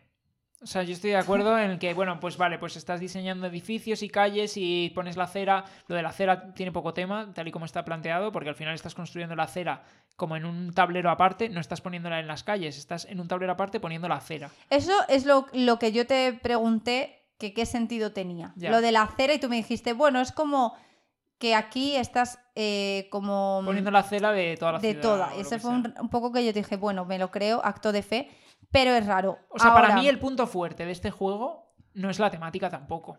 No, a mí lo que me gusta, por ejemplo, aquí es que, claro, tú vas poniendo ciudadanos, ¿no? O sea, eh, vas poniendo las fichas de ciudadano cuando pones los edificios. Y al final eh, puntúa, o sea, lo que va marcando el fin de cada, de cada era, bueno, que no son eras, que son como tiempos, eh, es el. O sea, eh, el. ¿Cómo se dice? El Sí, en, ju- lo- en los medidores que vas colocando los ciudadanos. Eso es, el ciudadano que esté más bajo en su track es por el que realmente puntúas. Sí. Pero luego a la vez el que dispara el fin de esa era o de ese periodo es el del que más hayas puesto. Entonces tienes que ir compensando. Sí. Pero claro, cada uno puntúa de forma distinta o más que puntúa, requiere una configuración distinta de, de edificio para poder eh, albergarlo en, en esa cuadrícula. Entonces al final eso, cuando ves que un jugador está yendo a un determinado tipo de edificio porque le es más fácil construirlo, pero eso está haciendo que esté colocando cada vez más determinados eh, ciudadanos que te están disparando más el final de esa era, pues claro, tú te tienes que poner las pilas para... Sí, porque al final de cada era se puntúa por un criterio concreto de puntuación. Eso dependiendo es. también de tu medidor de cerda, que es lo que decíamos de cómo están de contentos con tu tipo de urbanismo. Eso es, entonces me gusta eso que hay- eh, la interacción con el resto de jugadores está también en cuanto a que ellos te van a disparar los momentos de puntuación de la partida y tú tienes que ir preparándote y haciendo tu estrategia, pero teniendo en cuenta que en cualquier momento un jugador la puede dinamitar y vas a puntuar por lo que tengas en ese momento, igual que tú se la puedes dinamitar a él. Sí. A mí me gusta mucho el juego, es verdad que, o sea, estoy de acuerdo que puede tener algo más de sentido el tema que, que con Marrakech, pero de nuevo para mí el punto fuerte está en las mecánicas. Me gusta cómo interactúan todos los sistemas, cómo en un solo turno puedes disparar acción sobre acción sobre acción, con bar con esto, con aquello, no sé qué, pongo la cera y eso me permite hacer esta otra acción y hago no sé qué y no sé cuántos. Eso me gusta mucho. Me gusta mucho lo- los distintos criterios de puntuación que puedes tener. Pues por un lado, el de los medidores conforme van avanzando los ciudadanos. Pero luego tú también puedes comprar criterios de puntuación, que son Sí. las tablillas estas de modernismo, Sí. los proyectos de modernismo, y solo tú puntúas por ese proyecto. Y además puedes mejorar cuánto puntúas por ese proyecto también luego. A mí lo que me gusta también mucho es que tú sabes lo que se va a puntuar en cada era, por así decirlo, en cada momento de puntuación. Entonces tienes que ir planificándote para puntuar. Lo, al final lo que buscas es máxima puntuación por era. Entonces tú tienes que mm, eh, maximizar esa puntuación, pero ir preparándote para las siguientes, porque como digo, el que se dispare el momento de puntuación depende también de lo que vayan haciendo el resto de jugadores y que conforme aumenta la partida, como dice Miki, cada vez combas más. Entonces cada vez los turnos son mucho más locos y entonces la gente hace muchas más puntuaciones y eh, se acerca mucho más al momento de, de ir llegando al final del- de la partida y de la puntuación. Y luego además que el setup de, esas, de esos criterios de puntuación de cada era que estamos diciendo también varía con cada partida, con lo cual un poco eh, la, curva, la curvatura que tiene tu partida eh, eh, de una partida a otra, pues es muy distinta. En una partida a lo mejor te puedes centrar al principio en hacer aceras y luego en, no sé, en calles. mover el tranvía, o, claro, en lo que sea. sí, y en en otra partida lo tienes que enfocar de manera diferente porque los criterios de puntuación te vienen en distinto orden. Eso es. A mí me gustó mucho, la verdad. O sea, sí que es un Eurogame por definición. O sea, por ejemplo, el Séptima. Séptima también es un Eurogame. Sí. Pero no me da para nada tintes de Eurogame. O sea, pero para nada. O sea, es un juego, pues como el Unconscious Mind, que pues me- es que estás tan metido en el tema. O sea, mm, si lo tuviese que poner una escala, tema pesa 10 en, en séptima o en Unconscious Mind. En, en Barcelona es verdad que no pesa un 10, a lo mejor pesa entre 7 y 8. Pero eh, siendo en la misma categoría de juego Eurogame, mm, se me olvida tan más que estoy yendo a sitios a recoger cositas y a hacer simplemente maximizar puntuación. Lo puedo entender. Lo puedo entender. Vale, pues vamos a pasar al siguiente, que efectivamente también es otro Eurogame, en este caso económico, eh, muy económico por definición. Este se ha colado en mi top top juegos. Top top, podríamos Top, hablar top, de top juegos. top top top, el top 3, entonces podríamos estar hablando. No, porque cada vez que digo top 3 me pongo a echar cuentas y digo, ya no Y sé sagas quién- 6, ¿no? Claro, no sé O quiénes están aquí. Pero está en mi top. Pues es un juego, lo que decíamos, económico y asimétrico. Esa es el- la, pa- la palabra clave para definir este juego, es que es un juego asimétrico. Hablamos de Hegemony, que habréis visto que hemos publicado bastantes vídeos al respecto porque nos gusta mucho y le queríamos dedicar tiempo. Y es un juego de 2 a 4 jugadores, aunque se puede jugar solo con un jugador si utilizas los tres automas. Madre mía. Hay que estar un poco también preparado para esa experiencia porque no debe ser sencilla de gestionar. No. Eh, de 90 a 180 minutos, eh, claro, depende también del número de jugadores, lógicamente. Eh, peso 4,11, es decir, este es un juego de los más pesados que tenemos nosotros en nuestra colección. Y de nuevo, pues eso, para indicar que hay que estar un poco preparado para lo que te estás enfrentando. Eh, diseñado por, voy a decir los nombres y los voy a descuartizar, pero bueno, Vangelis Bagiartakis y Barnabás Timoteu. Madre. Eh, que yo entiendo que son griegos por, el nombre, pero bueno, no estoy seguro. Eh, y que la editorial que lo publica originalmente es Hegemonic Project Games, porque al final fue un Kickstarter, que este es su primer Kickstarter, y entonces el nombre de la editorial y el nombre del juego van un poco de la mano. Pues qué pasada crear algo así para que sea tu primer juego, ¿eh? Una bestialidad. Sí. Y aquí en España lo trae Bumblebee, que ya sabéis que nos encanta como editorial porque todos los juegos que trae son, aparte de muy buenos juegos, muy temáticos. Y con este también pasa, lo que pasa es que, claro, el tema es economía, ¿no? Economía y política. Entonces, en este tema, cada uno de los jugadores va a llevar una clase social diferente. Pues está la clase obrera, la clase capitalista, la clase media y el Estado. Y cada una tiene sus propios objetivos eh, y sus propios intereses, pues una va a mandar trabajadores, le interesa que haya mucho empleo, que se paguen salarios altos, y otra, por ejemplo, va a crear empresas, le interesa que los salarios que se paguen sean bajos, que los bienes que, que produzca esta clase luego se vendan a precios muy altos. Tenemos a la clase media, que lo que va a hacer es un poco mix de las dos, y tenemos al Estado, que lo que tiene que hacer es regular a las otras clases, hacer que todas estén más o menos contentas por igual, e ir enfrentándose a distintos eventos que le van a venir y que le pueden desbalancear su partida. Y todo esto enmarcado eh, en, un, eh, en un contexto político en el cual tenemos siete políticas diferentes que pueden estar en tres estados distintos y pueden tirar más hacia el neoliberalismo o hacia el socialismo. ¿no? Y entonces tenemos que intentar ir manipulando la situación del Estado y de estas políticas para que la partida vaya muy a nuestro favor. Y para eso tenemos distintas herramientas, vamos a ir jugando cartas, eh, tenemos una gestión económica del dinero que tenemos y lo tenemos que gastar en unas cosas y en otras para tener bienes, para hacer cosas. Y es, es complejete, para que no nos vamos a engañar. Es un juego complejo, pero es un juego que recompensa mucho, yo creo, las partidas. Y conforme vas eh, jugando más y vas profundizando más en cada una de las clases y viendo los distintos ángulos desde los que puedes ver la interacción entre los jugadores, pues eh, le ves la profundidad y le ves la chicha que tiene. Y otra de las cosas que a mí me gusta muchísimo es lo bien que representa pues el funcionamiento ¿no? o las interacciones entre las distintas clases sociales dentro de un sistema político. Y no sé, yo la verdad es que estoy enamorado de este juego. Yo ha también. entrado en, en mis favoritos. Ah, Yo también, o sea, a mí este juego ya pasa lo que es juego a experiencia. O sea, y eso, mm, entonces ya para mí alcanza una categoría distinta. Eh, me parece una obra maestra este juego, o sea, es que funciona a la perfección, es que todo el, turno además está tan bien marcado por todo lo que tienes que hacer, las fases que tienes, que es muy complejo porque el juego es complejo en cuanto a las estrategias que tienes que desarrollar, cómo te tienes que orientar, pero una vez que ya has echado un par de partidas ya lo pillas perfectamente y, y tal. Eh, me gustan mucho las diferencias que hay entre las distintas clases, cómo juega cada una de diferente. eh, eso para mí siempre es un acierto. Y luego el hecho de mm, que realmente te sientes efectivamente gestionando esa clase social y tú tienes que hacer lobby para que tus políticas sean las que salgan, que tú tienes que dar empleo o trabajar para las empresas según la, la clase en la que estés y te sientes realmente como pues un obrero o un empresario según eh, lo, en el bando que estés jugando. Me parece una pasada, o sea, aquí es puro tema, volvemos a lo mismo. Esto podría volver a decirse que es un euro, Sin duda. y, y no me parece euro. O sea, se me olvida que está siendo un euro por completo porque aquí es juego en el que el tema es pesa un 10 sobre, eh, sobre lo que es en sí mm, la, tema, la mecánica. Y es una pasada, o sea, es que eh, es una experiencia, es que cuando terminas el juego te quedas totalmente flipado y diciendo, quiero jugar. Es que cuando eh, juega, lo, lo interesante es que jueguen todas las clases. Totalmente de acuerdo. El juego mejora muchísimo cuando estás al completo. mejora mucho. Podéis jugarlo sin ello, eh, sobre todo las primeras, la primera partida para familiarizaros, porque luego se nota mucho esa curva de aprendizaje. Una vez sabes jugar el juego, lo disfrutas, ya vas eh, en otra marcha.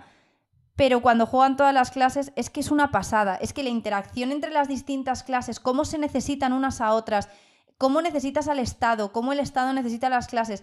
Eh, me- es que no sé, o sea, me parece una experiencia en este juego, experiención, o bueno, como se diga, una, Experiencity. una experiencia top este juego. Y me encanta, la verdad. O sea, mm, cómo pides, pues tú pides ayudas, eh, si eres una clase, pues yo qué sé, eh, clase obrera o clase media o clase capitalista, cómo le pides ayudas al Estado, cómo el Estado te va dando ayudas, cómo si el Estado quiebra, en el fondo quebráis todos y llegan políticas que no te benefician en absoluto. Es que es, es que es una pasada este juego. Funciona súper bien y, yo creo que muy en línea de lo que dices, eh, al final eh, es muy importante eh, la profundidad que tiene el juego en cuanto al tema y el ir dándole partidas, pues lo que decíamos antes, para llegar a ver toda esa profundidad y toda esa interacción. O sea, yo he jugado en casi todos los roles, todavía me queda por jugar la clase media. y sí que siento con cada partida que juego muy distinto. O sea, que eh, o sea, las cosas que estoy haciendo en la partida son muy distintas. Lo único realmente en lo que coincides es en proponer políticas. Sí, Entonces, por ejemplo, eh, yo que sé, juego como la clase obrera y, y me lío a intentar hacer huelgas, tengo unos trabajadores que tengo que ir asignando a distintas empresas. Eh, el juego de, también de salarios. Creo que es algo que la clase capitalista, por ejemplo, también puede explotar mucho. Dependiendo de lo que quiera producir, de los valores que tengan unos bienes u otros, puede subir o bajar el salario de esas empresas para que la clase obrera tenga más incentivo a mandar ahí a sus trabajadores porque va a cobrar más. Pero claro, entonces ella va a producir unos bienes que son más caros. Entonces toda esa interacción me parece súper interesante eh, y, una profundidad también que no le ves en las primeras partidas, porque en las primeras partidas es un poco eh, parecido al root en el sentido de que la simetría eh, es tan, tan importante que necesitas un manual de instrucciones y que tienes que ir siguiendo como la receta para cada turno. Y que lo que has dicho, por ejemplo, me parece muy interesante. Es decir, la primera partida probablemente, en función de las políticas que haya de salarios, subirás o bajarás los salarios en todas las empresas por igual que tengas, si eres clase media o capitalista. Mientras que es verdad lo que dices, a lo mejor te interesa en función de las tarjetas que hay, de cuánto valen los bienes en el mercado exterior, decir como clase capitalista, ahora me, me interesa fomentar el empleo en estas empresas, por ejemplo en tecnología, porque me interesa producir este tipo de bienes en mayor medida para poder venderlos a mayor precio en el mercado exterior y ir modulando el precio del salario de las empresas en función del coste o el valor que tienen los bienes y servicios. Claro. Entonces, pues es eso, toda esa profundidad eh, creo que mm, se aprovecha mucho más con las partidas. Luego tiene una, una expansión eh, de eventos históricos La hemos cogido. que la hemos cogido, que todavía no hemos podido jugarla, pero tiene una pinta increíble, que vas recorriendo a través de la historia distintos eventos que pueden ocurrir y que dependiendo de la situación de la partida, pues te, te ocasionan cambios, pues yo qué sé, pero son todos temas históricos, muy interesante. Sí. Em, no sé, y luego tiene lo- eh, los módulos de objetivos, que cada clase puede tener un- un obje- unos objetivos que tiene que cumplir y le van a puntuar. El- tiene los automas, que te vienen también en la, en la propia caja y que te permiten meter clases. Imagínate si sois tres y os falta un jugador para ser cuatro, puedes meter un automa que te, te, suple ese cuarto jugador. Claro, cuando digo que lo interesante es jugar con todas las clases, es eso, no tenéis que ser necesariamente cuatro personas, pero sí jugar con los automas para que salgan todas las clases a la partida. Claro, eso es. Entonces, no sé, una pasada. La verdad es que este juego yo creo que se va a hablar mucho de él con el tiempo. Eh, sí, sí, que se funciona va a quedar muy como bien. uno de los clásicos, sin duda, la Sí, sí. Vale, pues vamos a pasar de un juego con un peso 4,11, que es uno, lo que decíamos, uno de los juegos más pesados que tenemos en nuestra ludoteca, a un juego más bien ligerito, que podría volver a ser un poco lo que comentábamos antes, un juego tipo entre familiar y familiar plus. Porque para mí no llega a ser tampoco complejo como un familiar plus, pero bueno, eh, para mí es casi un familiar o un poquito más que un familiar. Y es un juego que aquí ha traído Trangis, eh, el segundo juego de esta lista que trae Trangis, porque el primero era Océanos de Papel, y originalmente era un juego de La Bois de G, una editorial francesa, y diseñado por Joaquin Thom, que entiendo que es francés también. Y es un juego de 2 a 5 jugadores, 40-90 minutos y 2,65 de peso, y se llama Las Tribus del Viento.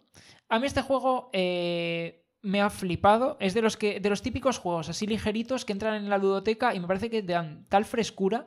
Cada partida de esto es eh, como desconectar con la mente y hacer unas cosas súper sencillitas, pero a la vez súper entretenidas y súper interactivas con los otros jugadores y demás, que me flipa. Me recuerda un poco las sensaciones de este, de este tipo de peso a lo que era Los Guardianes de Havelsack, por ejemplo. Un juego muy sencillito en el cual pues tienes tus, tus cositas y vas haciendo tus cositas en tu tablero y te vas, eh, y vas progresando conforme avanza la partida y te cuenta un poco pues la historia también de lo que has ido haciendo eh, durante la partida. Pues en Los Guardianes de Havelsack pues ibas derrotando a los monstruos y no sé qué, y consiguiendo nuevos, héroes y demás, y rescatando hadas.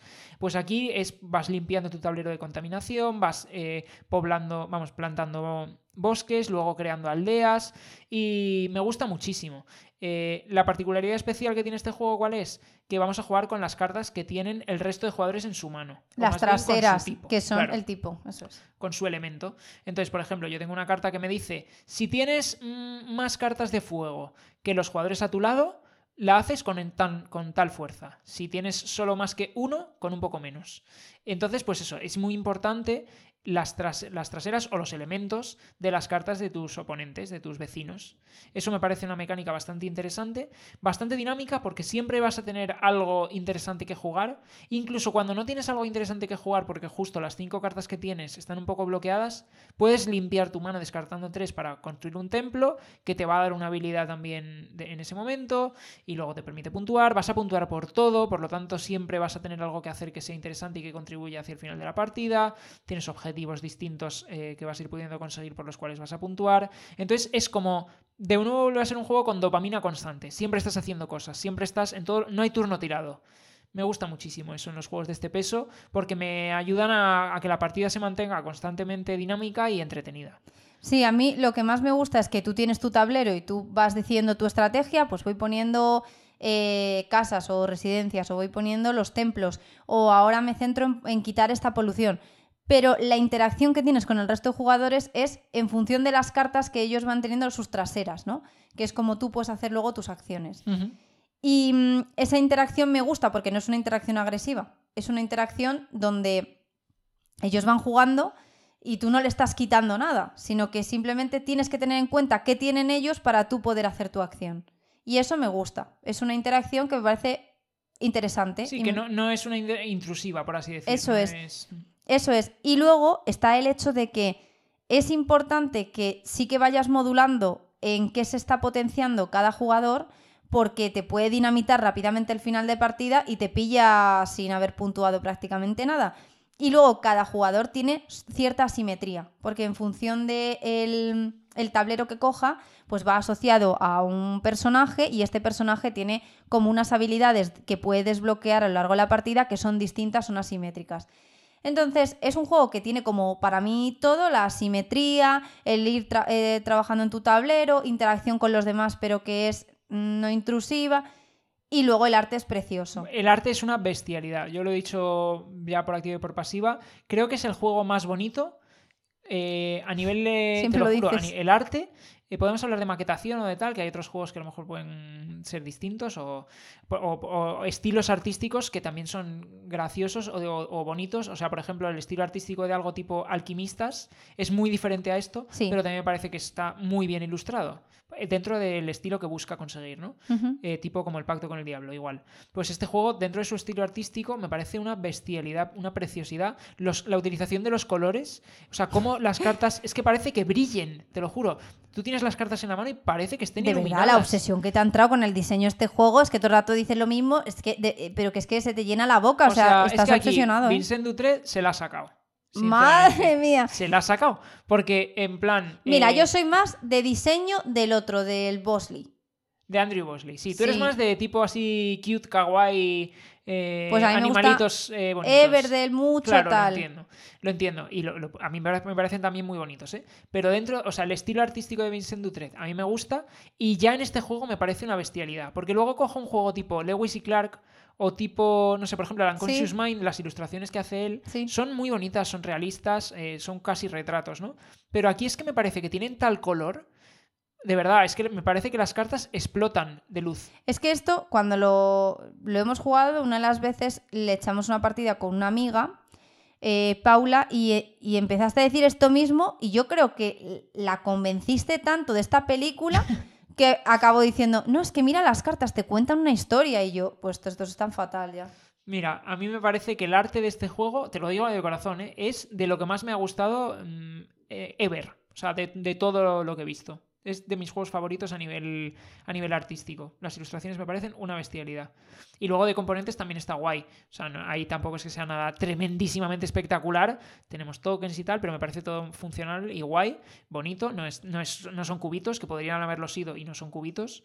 Tenemos a nuestros jinetes del viento, tenemos la contaminación, tenemos el agua, tenemos distintas cositas. Las aldeas, en los árboles o los templos, está muy guay. Pero, pero las ilustraciones, una bestialidad. Venga, pues vamos a ir al último juego que nosotros hemos re- rescatado como de los mejores de verano, eh, que más nos ha gustado. Y es cierto que este juego no es un juego que para nosotros haya salido en verano, pero es cierto que aquí en España sí que lo han publicado en verano. Sí. Es un juego de Gameling Games, eh, uno de sus más recientes Tiny Epics. En este caso es Pequeños Grandes Vikingos, que es un juego de 1 a 4 jugadores, 45 a 60 minutos, 2,60 de peso. Diseñador es Scott Alms y la editorial es Gameling Games, como decíamos, ¿no? Aquí en España lo trae Beer. Y es un juego, eh, como todos los Tiny Epics, eh, bastante sencillo a nivel de componentes y luego con unas mecánicas que tampoco es que sean aquí de Eurogame profundo, pero sí que imita un poco lo que sería la sensación de un juego más complejo. Y vamos a ir, pues, primero a través de un draft, que me- me llama la atención siempre que los juegos de vikingos suelen tener un draft asociado, me llama la atención. Pues en este caso es así, tenemos un draft que vamos a elegir cartas de vikingos y luego las vamos a jugar esas cartas en una segunda fase para hacer sus acciones, van a interactuar unas con otras porque nos van a aportar runas potenciándose unas a otras y al final el objetivo es pues ir construyendo barcos y templos y sacando tropas y demás para conseguir mayorías en las islas del, del mapa. ¿Por qué? Porque cuantas más islas tengamos, más runas tenemos y al final de la partida los dioses más enfurecidos van a puntuar más y el jugador que más runas tenga de, de cada dios pues va a obtener puntos y demás. ¿no? El objetivo de final de partida pues es recopilar esas runas para obtener una puntuación más alta. Pero sobre todo donde está la chicha del juego es en esa interacción en el mapa y en cómo vamos a intentar ir posicionando nuestras tropas y nuestros barcos y nuestros templos para conseguir las mayorías. Todo eso, pues eso, lo que decimos, en un juego muy contenido a nivel de componentes y de precio, como son siempre los, los pequeños grandes. ¿no? A mí me ha, me ha gustado mucho. De los pequeños grandes recientes, eh, es de los que más me gustan. Te diría, o sea, hay mucha gente que. mm, Yo creo que en general a la gente le gusta más el Pequeñas Grandes Mazmorras. Pero a mí este, te lo juro, que el Pequeños Grandes Vikingos creo que me gusta más que, que el Pequeñas Grandes Mazmorras, aunque solo sea por las mecánicas. Me parece, el otro es un Dungeon Crawler y tal, que estamos a lo mejor más acostumbrados. Y este me parece un poco más fresco, no sé, me gusta, me gusta lo del draft. A mí este me gustó mucho, eh, que es de los Tiny Epics que te trae tablero. Me gusta mucho la gestión del tablero con esas mayorías. Y luego me gusta eh, cuando tú vas eligiendo qué cartas son las que juegas, eh, que en un momento dado tú puedes iniciar una batalla y a lo mejor el resto de jugadores no te la sigue. Pero entonces te vas a llevar sí o sí tú la runa esa. Y si te la siguen, se genera ahí una pelea por ver quién, quién gana esa batalla, ¿no? Incluso aunque la pierdas obtienes recompensas luego. Eso es, y como tienes el draft de cartas, realmente puedes saber qué cartas tiene él y cuáles ha ido jugando. Entonces, cuando inicies la batalla, tienes que tener en cuenta si te la sigue, con qué carta te la puedes seguir. Entonces, mm, me gusta mucho a nivel de componentes y de eh, colores que han utilizado para la producción del juego, me, me gusta mucho. El tema es que Vikingo me, a mí me llama muchísimo. Y, y es lo que digo, que me parece como, en este caso, un juego tan pequeñito ofrece tanto porque es que el tablero es mínimo. Sí, sí. Eh, el tablero es muy pequeñito, muy contenido, pero está muy la, muy clara la iconografía. Y Sí. luego lo que dices, las ilustraciones de vikingos me parece que están guays. Y a nivel de componentes, los mini meeples me parece que están muy conseguidos. Sí. Así serigrafiados, tanto los barcos como los eh, luchadores, como los templos y tal. Me parece que está muy guay. Y que en un juego tan pequeño te genere esa sensación de, por ejemplo, alguien va a un territorio tuyo y te empieza a aniquilar y te vas quedando sin tropas. Esa remontada que tienes que hacer para volver a sacar tropas y a lo mejor las tienes que sacar en otro territorio y luego iniciar el ataque a ese otro donde él está para volver a conquistarlo. Es que dices, ¿cómo en algo tan pequeñito y tal te puede provocar esas sensaciones que las tendrías en un juego grande? Totalmente de acuerdo. Y de verdad que te lo produce y en ningún momento te das cuenta de que es un Tiny Epic para nada. O sea, es un juego que te llena de esa sensación. Pero con la ventaja de cajita pequeña, transportable y, Y- todo lo que siempre decimos de los Tiny Epics. Sí, sí, o sea, a mí este me, me ha gustado mucho. Sí, sí que comentar muy rápidamente que ahora mismo en el D500 de Devir, que ya sabéis que son unos proyectos que lanza para que si tienen la suficiente demanda, pues imprimen esos juegos, Sí. están ahora mismo en el D500 una reimpresión de pequeñas grandes galaxias, una reimpresión de pequeños grandes zombies y una impresión de eh, la expansión de pequeñas grandes galaxias por primera vez en español. Tienen el Zombies. El Zombies. Buah, Meteos, de verdad, es que es de mis favoritos de los Tiny Epic. Muy guay ese juego. Entonces, Sí. nada, eh, si os metéis en la página de Devir y os vais a un apartado que se llama D500, lo podéis ver y, y apoyarlo. Y si llega a las 500 peticiones, pues entonces lo hacen. Bueno, así vino el Marrakech, Así que hemos hablado antes. Correcto. Así que nada, esta ha sido nuestra lista de los juegos que más nos han gustado de verano. Repaso muy rápidamente: Océanos de papel de Trangis, Three Ring Circus de Devir, Marrakech de Devir, Barcelona de Maldito Games, Hegemony de Bumblebee, Las Tribus del Viento de Trangis y Pequeños Grandes Vikingos de Devir. Eh, como hacemos siempre, queremos también hablar de eh, cuentas pendientes Vale. juegos que traíamos pendientes de, de estaciones anteriores, ver si los hemos jugado y qué juego nos ha quedado pendiente de esta estación para ver si lo podemos jugar en la estación. Aquí es sacar las vergüenzas. Estas son las vergüenzas. sí. Dijiste que ibas a jugar a esto, venga, ¿lo has jugado o no? Correcto. Vale. Entonces, ¿qué traíamos pendiente? Pues traíamos pendientes tres juegos. eh, tres juegos de estaciones anteriores. Eh, efectivamente es bastante vergüenza que no hemos probado ninguno de los tres.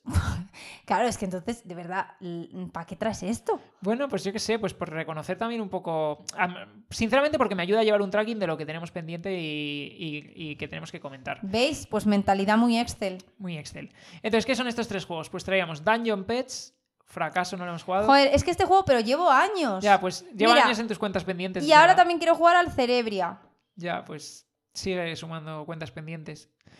Eh, tenemos como cuenta pendiente Jerusalén, juego de Devir que tampoco hemos jugado todavía. Cada vez que oigo este nombre, me viene la canción esta. Jerusalén. no me iba a atrever a cantarlo yo. Y yo, Yo no digo, tengo ningún tipo de En pudor. cuanto le dé un poco de mecha, salta. Cielo, no lo sé. esa, esa. Esa. Eh, Madre temazo. mía. Temazo Jerusalén. Eh, este juego, pues todavía tenemos pendiente probarlo. Y luego tenemos Eleven, juego de gestión de un equipo de fútbol que me llamó la atención muchísimo que tú pusiste como cuenta pendiente. Que sí que me llama. Que es como un FIFA en juego de mesa. Sí, pues ahí lo tenemos eh, pendiente. Sí. ¿Qué nos dejamos pendiente de verano para eh, otoño? A ver si en otoño lo podemos probar, que yo creo que sí. Nos dejamos John Company. Pero es que estás haciendo trampa porque he organizado una partida para mañana. Correcto, pero bueno, como mañana ya cuenta como otoño, pues entonces la cuenta pendiente se va a saldar.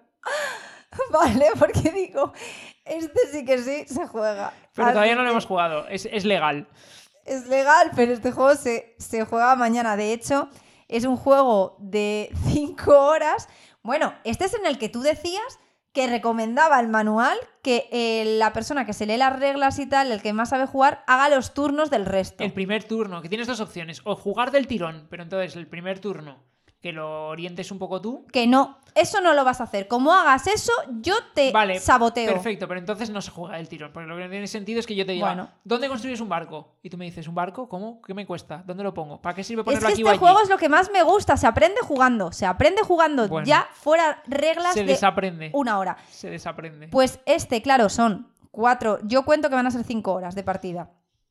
¿A quién engañamos para echar cinco horas de partida? De comidas de oreja, de traiciones, de, de elegir a dedo, te pongo a ti en este puesto. Buah, me encanta. Entonces, claro, he tenido que montar una comida primero Para para, convencer a la para gente, convencer a la Pues no, gente, claro, nadie, eso porque- es.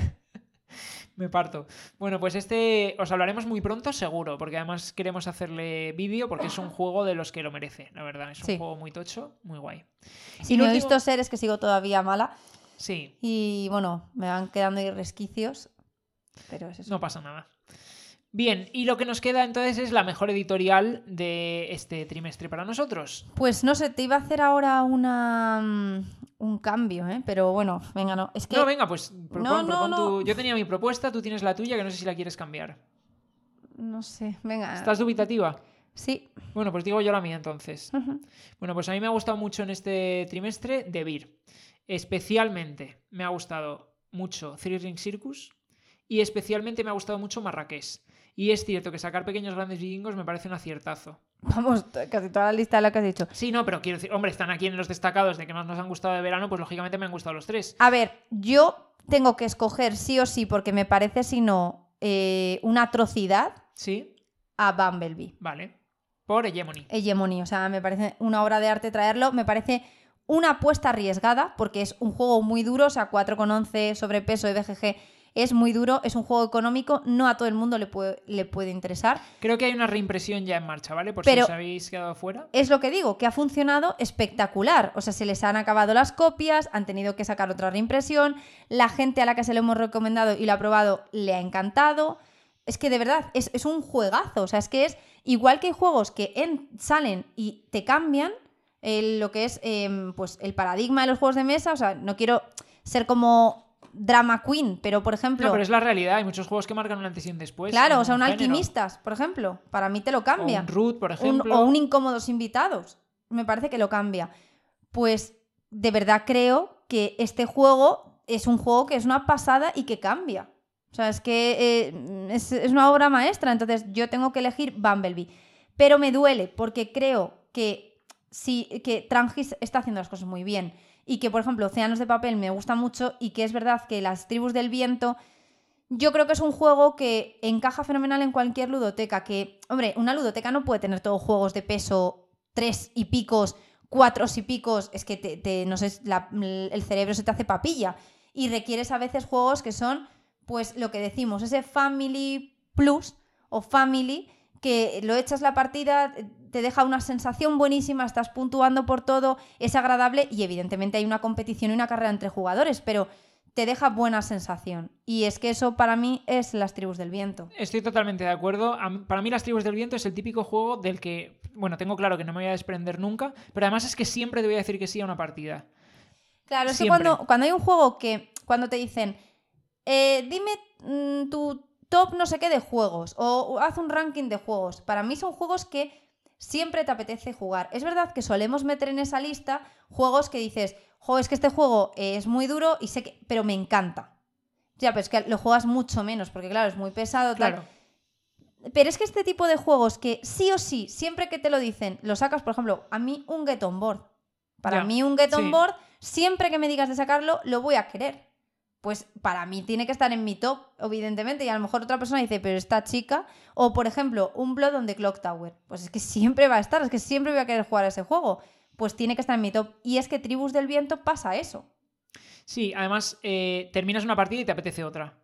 Eh, aunque solo sea porque te has quedado con las ganas de, ¿sabes? Como al final termina en modo carrera, en plan, Dios mío, que va a terminar ya su quinta aldea, no sé qué, quieres hacer más y exprimir y, y conseguir esos últimos turnos, eh, pues eso, exprimir más tus acciones y te quedas con unas ganas de decir, buf, es que me echaba otra ahora mismo. Eso es, entonces creo que las editoriales españolas están haciendo muy buen trabajo. Evidentemente, tengo que coger a Bumblebee porque traer una apuesta como el Hegemony y poder traernos el Hegemony, que no se quede en un juego extranjero que no llega a España, lamentablemente, Total. Pues es de agradecer infinito. y es, es un juego, es una caja enorme, con unos componentes, o sea, muchos componentes, unas reglas que son, te vienen como una hoja de ayuda, que eso podrían ser los apuntes de primero de economía, y aún así... Hemos perdido a alguien, igual que me decías tú antes con el No, porque quiero decir, y aún así, en cuanto lo aprendes a jugar, el juego es una delicia y lo disfrutas muchísimo, es una pasada, es un juego que mm, es que es una experiencia. Totalmente de acuerdo. A mí también me ha flipado y me parece muy valiente la apuesta de Bumblebee y me alegro mucho de que les haya salido tan bien como para que ya estén reimprimiendo Eso. una segunda tirada. Eso es. Venga, pues entonces eh, vamos a cerrar aquí lo que es el balance de verano. Y parece que tenemos tiempo, Chris. Dios, es que estaba asustada y llevaba todo el rato diciendo, este chico está alargando el tema eh, ya por alargar. Yo estaba ya, mira, no sé, ya lo que... Pero yo, la- yo las, las cortaba las secciones, no, No, las metía. no, venga, calla. Cállate. Cállate Entonces, ya. a ver, has preparado dos secciones nuevas. Venga, sí. Vamos por la primera, ¿vale? Vale, La primera era una sección en la que me apetece que como esto es un podcast de juego, vale. juguemos. Venga. Entonces vamos a jugar ahora mismo. ¿Y pueden jugar, quienes nos escuchan pueden jugar también? Pues eso le tengo que dar una vuelta cómo hacerlo porque no dejo de pensarlo cómo se podría hacer. A ver, pero para esto pueden jugar. O sea, otra cosa es que vayan a poder darnos sus respuestas, pero pueden ellos ahora mismo estar Vale, jugando. podéis apuntároslo y si lo- nos lo queréis compartir, eh, vamos, perfecto. O puedo pensar la forma en la que podemos hacer un juego, a lo mejor. Es que si, si hubiese menos tiempo entre podcast y podcast, lo podría hacer eh, de forma que en el siguiente doy las respuestas del anterior o lo que sea. Pero piensa de todas formas que mucha gente a lo mejor nos va a escuchar dentro de un par de meses. O sea, que eso claro, tampoco... es verdad, es O verdad. sea, lo importante es que la gente, mientras nos escuche, puede estar Juega. jugando. Bueno, a mí me apetecía hacer una sección, va a haber dos, entonces no tienen nada que ver una y otra, un poco en línea con mi personalidad. Pero a lo mejor tiene sentido precisamente acabar con esta que estabas describiendo y Claro. empezar por la otra. ¿Qué dices? No. No, no. ¿Quieres no. acabar por la otra? Sí, no me cambies, no me vale, vale, cambies. perfecto, perfecto, no te lío. Se empieza por esta, porque Venga. me apetece ahora momento subido en juego. Vale, venga. Vale, juego. entonces, quería hacer una sección de juego. Y digo, ¿a qué podemos jugar? Esto lo quiero ir ampliando y va a ir variando. Es decir, voy a empezar por esto, si os gusta y funciona y nos reímos y resulta agradable, pues seguimos indagando y voy a ir pensando en más juegos que podemos traer. Vale, fenomenal. Ya verás que esto acaba en partida eh, de roles ocultos. Os voy a meter el roles ocultos por los ojos. No, no, eh, pero es eh, un juego de preguntas y respuestas, ¿vale? Venga. Entonces, voy a coger, bueno, he cogido ya, siendo sincera, unas tarjetas de Smart Ten. Aquí yo tengo mi primer comentario al respecto. A ver, un Pero bueno, momento. termina de explicar, sí. No, es que ya está este rata. Tenemos aquí unas, unas tarjetas de Smart Ten que aprovechando que hablamos del Smart Ten eh, el otro día, Sí. lo hablamos en el anterior programa, ¿verdad? En alguno de los más recientes, yo ya pierdo, la, pierdo el hilo. Vale, que habían salido las expansiones, pues se me ha ocurrido empezar con ellas para que eh, pues también las vayamos conociendo y porque da mucho juego. Entonces, concretamente he cogido eh, una- unas tarjetas de la, mm, la expansión de entretenimiento, Ajá. porque creo que es la que puede dar más juego. Vale. Vamos, básicamente por no hacer el ridículo. Las otras, si se Por pregunta... no sacar de viajes y no tener ni, eh, sí, ni idea de ¿sabes? ninguna respuesta. Sobre geografía y bueno, Vale, pensáis que... mm, Vale, en fin. Vale. Entonces, he cogido entretenimiento que aquí, oye, si alguien queda mal, pues bueno, a nadie eh, se le puede culpar por no haber visto una serie o lo que sea. Entonces, he cogido unas tarjetas para mí, otras para Miki y otra de desempate. Ese es mi primer comentario, es que las tarjetas que has cogido para que yo te pregunte a ti, las has Ah. cogido tú. Pero que no he visto la solución, te lo juro por Dios, he sido totalmente eh, honesta. Yo estoy por impugnar ya. Mira, de verdad, pues haberlo hecho tú. O sea, a ver que se te ocurra a ti esto y lo haces tú y ya está. No. Vale, vale, nada. Pues yo te pregunto ahora las preguntas para las cuales ya sabes la respuesta y ya está. Mentira. Y todos nos aplaudimos. Soy la persona menos tramposa.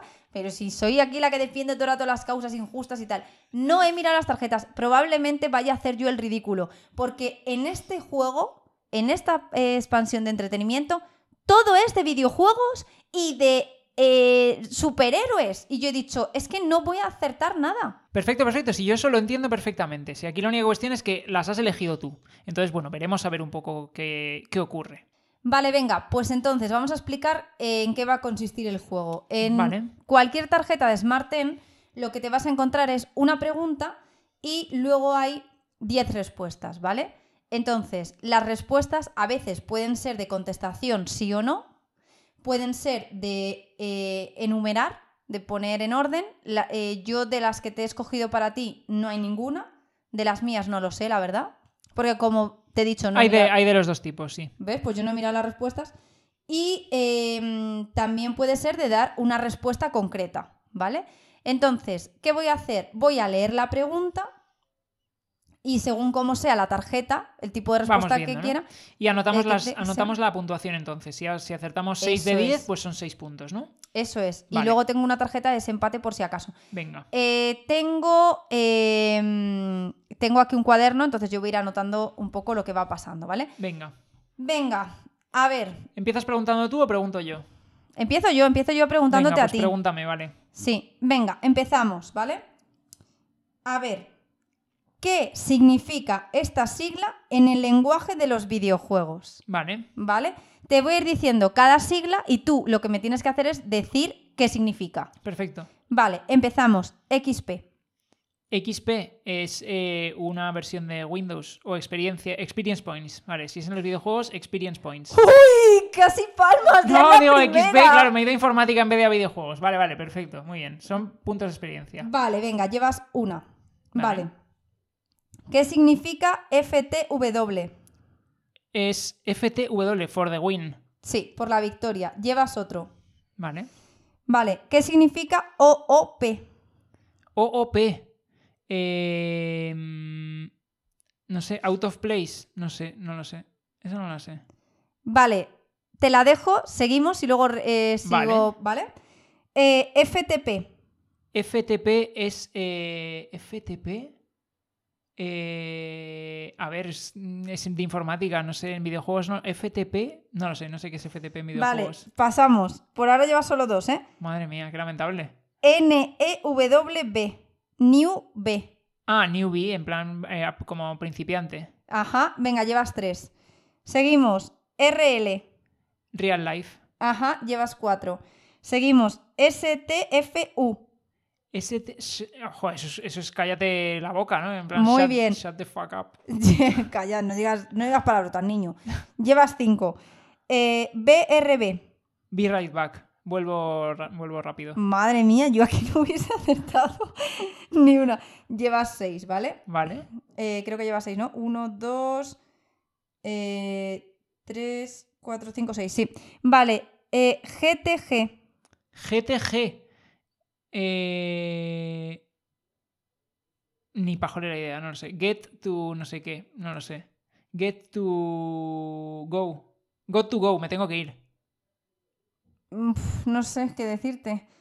Eh, vale, puede ser que sí. La traducción es listo para ir, pero sí, la has Ah, acertado. Vale, bueno, Puede sí. ser. Siete, venga. Vale, eh, WTG. WTG. Sí. Eh... Eh... Ni, no lo sé. ¿No? Wait. Eh... No. Eh... Well... No lo sé. No tengo ni idea. Vale, entonces llevas 7, ¿vale? De la Vale. tarjeta de 10. Entonces te repito por si te ilumina la bombilla. FTW. For the win, si esa te la he dicho. Ah, perdona, calla, es verdad. Eh, OOP. OP eh, había dicho eh, out of place, pero no, no tiene pinta, la verdad. Es que estás casi. Vaya, vaya. Qué pena, ¿eh? ¿Te rindes? Sí, sí, esa tampoco Era vamos a- sin poder. Entonces entiendo que es out of power. Ah, vale. Bueno, pues ni idea. Vale, eh, luego hemos dicho FTP. FTP no tengo ni idea. Un servidor FTP, pero más allá de eso. Disponible para jugar. Disponible para jugar. No sé qué, to play. Fit to play. Bueno. Será. Eh, vale, luego la otra que no te sabes es esta, la de WTG. WTG. Eh, well. No sé, es que hay un well played o good game o cosas así, pero no. Camino a seguir, está traducido. Way to go. Buah, ni pajolera idea. Vale, aquí has hecho siete, ¿vale? Vale. En esta primera. Venga, me toca antes a mí preguntarte, ¿no? Dale. Venga. A ver, la pregunta es si es una película de baile, Buf, vale, vale. ¿vale? Entonces, venga. Aquí tengo que responder sí o no. ¿Sí o no? Es- tienes que responder. Vale, vale. Eh, ¿Quieres un cuaderno o algo? No, las vas apuntando tú y ya está, ¿no? Vale. A Chorus Line. Paso, madre mía, qué mal empiezo ya, pero que es- has cogido la peor. No, espera. Paso palabra y luego volvemos a esta. ok. Footloose. Bueno, paso palabra y luego volvemos. Burlesque. Madre mía, voy a hacer el ridículo y tú diciendo que Pero si has elegi- elegido tú la tarjeta. Ay, por la pregunta, pero no pensé que fuese tan complicado. Eh, Bueno, venga, pasamos y ahora sigo. Venga. Baila conmigo. ¿Pero qué dices? No conozco nada. ¿Tienes una respuesta o pasas también para Sí, ahora? pasamos y ahora me repites. Bailando para siempre. Pero por el amor de Dios, no sé cuáles son. Lash Dance. Ay, ay, ay. Hombre, es de baile, ¿no? Eh, es que verás, Palmo. Sí. No. ¡Dios, no! Por favor. Primer error. Dios, borra esto. Nada, primer error. Seguimos. Ballet Shoes. No voy a volver a picar. Venga, seguimos y ahora vuelvo. Dance Rock. Es que quieres que pique porque se llaman dance. No, yo no las estoy eligiendo, esto es lo que pone en la tarjeta. No sé, venga, yo cuando vea una muy clara te digo, por ahora, Hair Spray. esta sé que sí. Sí, correcto. Vale, venga, un acierto. Madre mía. Groove, con muchas os. ¿Groove? Groove. Sigue y vemos. Ya está, hemos terminado con todas. ¿Qué? Sí. ¿Uno? Bueno, sí, sí puedes eh, intentar las otras. Es 50-50. No te puedes quejar. Vale, tampoco, ¿eh? venga. A Chorus Line. Sí. Correcto. Venga, dos. Footloose. Madre mía, esto. No. Error. Vale. Burlesque. Sí. Correcto. Bien. Baila conmigo. Esto, es una tomadura de pelo. Esto es una tomadura de pelo absoluta. Sí. Correcto. Vale. Bailando para siempre. No. Correcto. Buah, es que esta era, esta era Timo. Ballet Shoes. Uf, tío, lo del ballet. Sus, como sus de Zapatos. zapatos. Sí. Ostras. Eh, sí. Sí, correcto. Vamos. Dance Rock. No. Es- Correcto. Vamos, sí, te, te- te gano, ¿eh? Y Groove. Sí. No. Hostia. Error. Oh, perdón. Vale. vale, 7-7, ¿vale? Venga, fenomenal. Segunda tarjeta. Venga. Eh, venga, hasta me quiero, me quiero reír. Eh, ¿En qué ciudad de la región de Kanto... ¿Es una ciudad de la región de Kanto del juego de Pokémon? Vale. O sea, Canto es la del juego 1. Eso es. Veamos a ver si eres tan La seguidor de... Azul y amarillo y, verde, y rojo. Eso es. A ver si eres tan seguidor de Pokémon como dices ser. Venga. Es una ciudad de la región de Kanto Vale. de Pokémon. Yo, eh, si tengo que apostar, voy a acertar las 10. Sí, ja. bueno, bueno, o sea, ojalá te humille. Toma, toma tirada de, de pisto, ¿eh? Sí, venga. Allá vamos. Eh, a ver, Ciudad Castillo, No. correcto. Ciudad Luminosa, No. correcto. Oh, qué asco. Ciudad Fucsia, Sí. qué asco, de verdad. Pueblo Lavanda, Sí. Ciudad Verde. Sí. Va, tío, esto no me lo creo. Eh, ciudad Tem- Témpera. No. No, es verdad. Ciudad Azulona. Sí. A ver, no puede ser. Falla, venga. Pueblo Paleta. Sí. Ese era un regalo. Ciudad Azafrán. Sí. Otro regalo. Vale. Ciudad Zapato. No. Vale, has acertado las 10. ¿Te lo había dicho o no te lo ¡Buah, había dicho? qué asco! ¿Te lo había dicho o no? ¡Qué asco! Que son muchas horas, hombre, de juego de Pokémon. Buah, tío, es que este, este juego está hecho para ti o para gente como tú, yo no sé. A ver, has elegido tú la tarjeta, no tienes excusa. A ver, yo creo que de esta también vas a acertar todas, la verdad. Sí, Pero verás, verás, ni una. Esto no lo digas porque luego no acierto. La pregunta es, Verás. ¿es un personaje de la casa de papel? Verás, no acierto, de verdad. Voy a hacer el ridículo y me he visto todas las Vamos temporadas. allá. París. Fala dudo. ¿Había alguien que se llamaba París? Es que a lo mejor era uno de estos random que ayudaba luego. No sé, paso y luego vemos. Nairobi. Sí, Correcto. uno. Raquel Murillo. Sí, claro, la policía. Correcto. Praga. Praga, tú, me suena. Eh... Venga, paso y luego vemos. El profesor. Sí, claro. Correcto. Helsinki. Sí, Correcto. vale. Hong Kong. Uf, Hong Kong. Pasamos y luego vemos.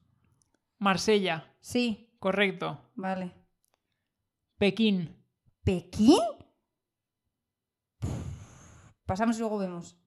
Berlín. Sí, Correcto. vale. Vale, tenemos por rescatar pendientes. París. París voy a decir no. Correcto. Vamos. Praga. Esta, este es engaño. Esta yo creo que es la chica de rizos, ¿eh? Esta no me acuerdo, la chica de rizos eh, rubia, la que estaba enrollado con, enrollada con el hombre este, el Arturito. No me acuerdo quién era esta mujer. ¿Praga? Praga. ¿Praga? Bueno, vam- vamos a ver. A ver, solo te queda Praga, Hong Kong. Hong Kong voy a decir no. Correcto. Vamos, 8. Pues te quedan Praga y Pekín. Pekín no. Correcto. Vamos. Praga. Praga.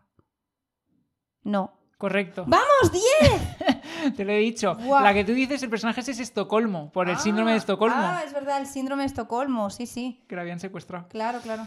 Muy bien, ¿ves? Sabía que ibas a acertar las 10 y es que estaba clarísimo. Vale. Vamos allá. Última tarjeta. Vale. Desempate, ¿eh? Dos empates por ahora. Sí. Va, no sé. Estoy por cambiar de tarjeta. A ver, que esta también esta es facilísima. La que me has dado para ti es facilísima. Pues esta va a ser muy fácil, hijo mío, Pati. A ver. ¿Para qué consola se lanzó exclusivamente este juego? Vale, como sean juegos muy random, no voy a tener ni idea, pero bueno, vamos a Mira, ver. ya estás llorando. Vamos ya a ver. empieza el lloro. Vale, empezamos. Uncharted. PlayStation. Sí. Vale. Pero hay que decir el número de la PlayStation y tal. No. Vale, vale. La consola. Vale, Bueno, la consola depende de cómo de pejiguero nos pongamos, pero bueno. Vale. The Last of Us. PlayStation. Sí. Vale. Fast RMX. Voy a decir Xbox. No. Pues es que ni pajolera idea. Switch. Switch. Que, Switch. que encima el- Este es un exclusivo de Switch. Venga, hombre. Cuéntame otra. No ponen ni Mario ni Zelda ni tal, te ponen Fast RMX. Dios, el que se cree hombre. fan, el que se cree fan. Vale. Estafa. Vale, vale. Ya Se sé impugna. el grado de fan que eres. Se impugna. Venga. Este juego que no ha vendido ni 10 copias. Fable. Fable, yo creo que es de PlayStation. Espera, espera, espera, espera. Eh, Fable. No lo quiero confundir con Spiro. Eh... Voy a decir Xbox. Sí. Uf, Casi palmas. Y yo contenta. A ver, God of War. PlayStation. Sí. Xenoblade Chronicles. Switch. Nintendo. Xenoblade Chronicles el 1 pa- salió para la Wii primero. Vale, es Wii. Te Vale. lo iba a aceptar. Pero es que por eso te estoy diciendo que si es la consola. La, ¿sabes? no, Porque- aquí no ponen números Bueno, de yo te estoy diciendo PlayStation todo el rato. The Last of Us no salió para la Play 1. Vale, vale, venga. ¿Sabes? O sea, es un poco sí, rollo con pinzas esto. A ¿eh? ver, has dicho por ahora. Te lo he cogido. Uno, dos, He fallado uno. tres, cuatro. Que es el Fast cinco. RMX ese que no conocen ni en su casa. vale. Eh, Fire Emblem Warriors. Eh, este es de Switch. Sí. Vaya regalo. Halo. O ese es de. Xbox, sí. Sí. Buah, qué asco. The Last Guardian. The Guardian. Last Guardian. Sí. Baldo, The Last Guardian. No. ¿Eh? The Last Guardian. Guardian. Pues voy a decir. Voy a decir también Switch. No. PlayStation. Buah, ni pajolera idea. Vale. Y te queda el último. El último. Ahora hago un repaso. Que es Grave by the Ghoulies. Que es ¿Qué? Te lo digo cómo se escribe, ¿vale? Grabbed by the ghoulies. Ghoulies. O sea, no tengo ni idea. Esto será de. Pues de Xbox porque han salido menos. Sí. Qué horror. Entonces, vale, eh, tenías Uncharted acertada, este acertada, The Last of Us acertada, el Fast RMX no, eh, Fable Sí. la has acertado, ¿vale? Uno, dos, tres. Eh, de God of War también la has acertado. Eh, cuatro. Yo le he fallado The Last Guardian y Fast RMX. Eso es. Vale, Vale. pues 8. Ocho. Vamos allá con tu última tarjeta. Vale. Esta, si no aciertas las 10, me vas a decepcionar muchísimo. A ver, no vale que hagas eso porque me dejas ya como una expectación. No, o sea. a ver, a lo mejor alguna se te escapa, pero. Claro, hombre, chico. 8 deberías sacar. Yo no cojo cada tarjeta y digo, como no aciertes las 10, eh, buf. 8 mm, deberías sacar. Porque la, la pregunta es: ¿de qué película Disney es un personaje malvado? Ah, vale, tengo que decir la película. Sí. Vale, vale. Entonces, vamos con la primera. Úrsula. La sirenita. Correcto. Vale. Madame Medusa. Madame Medusa. Pues es que no sé si es de. eh, Madame Medusa. Ah, vale, vale. Eh, mm, Triple, ¿vale? Merlín el encantador. No. Vale. Error. No la he dicho. Eh, ¿Qué? Ya me estás haciendo la de ayer, el séptimo. Vale, la he dicho. no. Nada, error. Error, ya Dila, está. ¿cuál? Es Los Rescatadores. ¡No! Sí. ¡No! Los Rescatadores. Es lo que hay. Vaya palmada. Vale, siguiente. Juez Claude Frollo. ¿Qué? Juez Claude Frollo, entiendo, pero juez Claude Frollo. El juez Claude Frollo. No sé, seguimos y ahora veo. Pero es que, madre mía, de verdad, ni Disney, ¿eh? Scar. Hombre, el Rey León. Correcto. Cruella de Vil. Los 101 dálmatas. Correcto. Shan Yu. Sanju. Shan Yu. Mulan. Correcto. Uf. Sher Khan. Escrito Shere, Sí, sí. espacio, Khan. Claro, esta no es la serpiente del libro La Selva. Correcto. Pero no sé si es la serpiente, creo que no. Más bien es el- el tigre, ¿no? Puede ser. Maléfica. La Bella Durmiente. Correcto.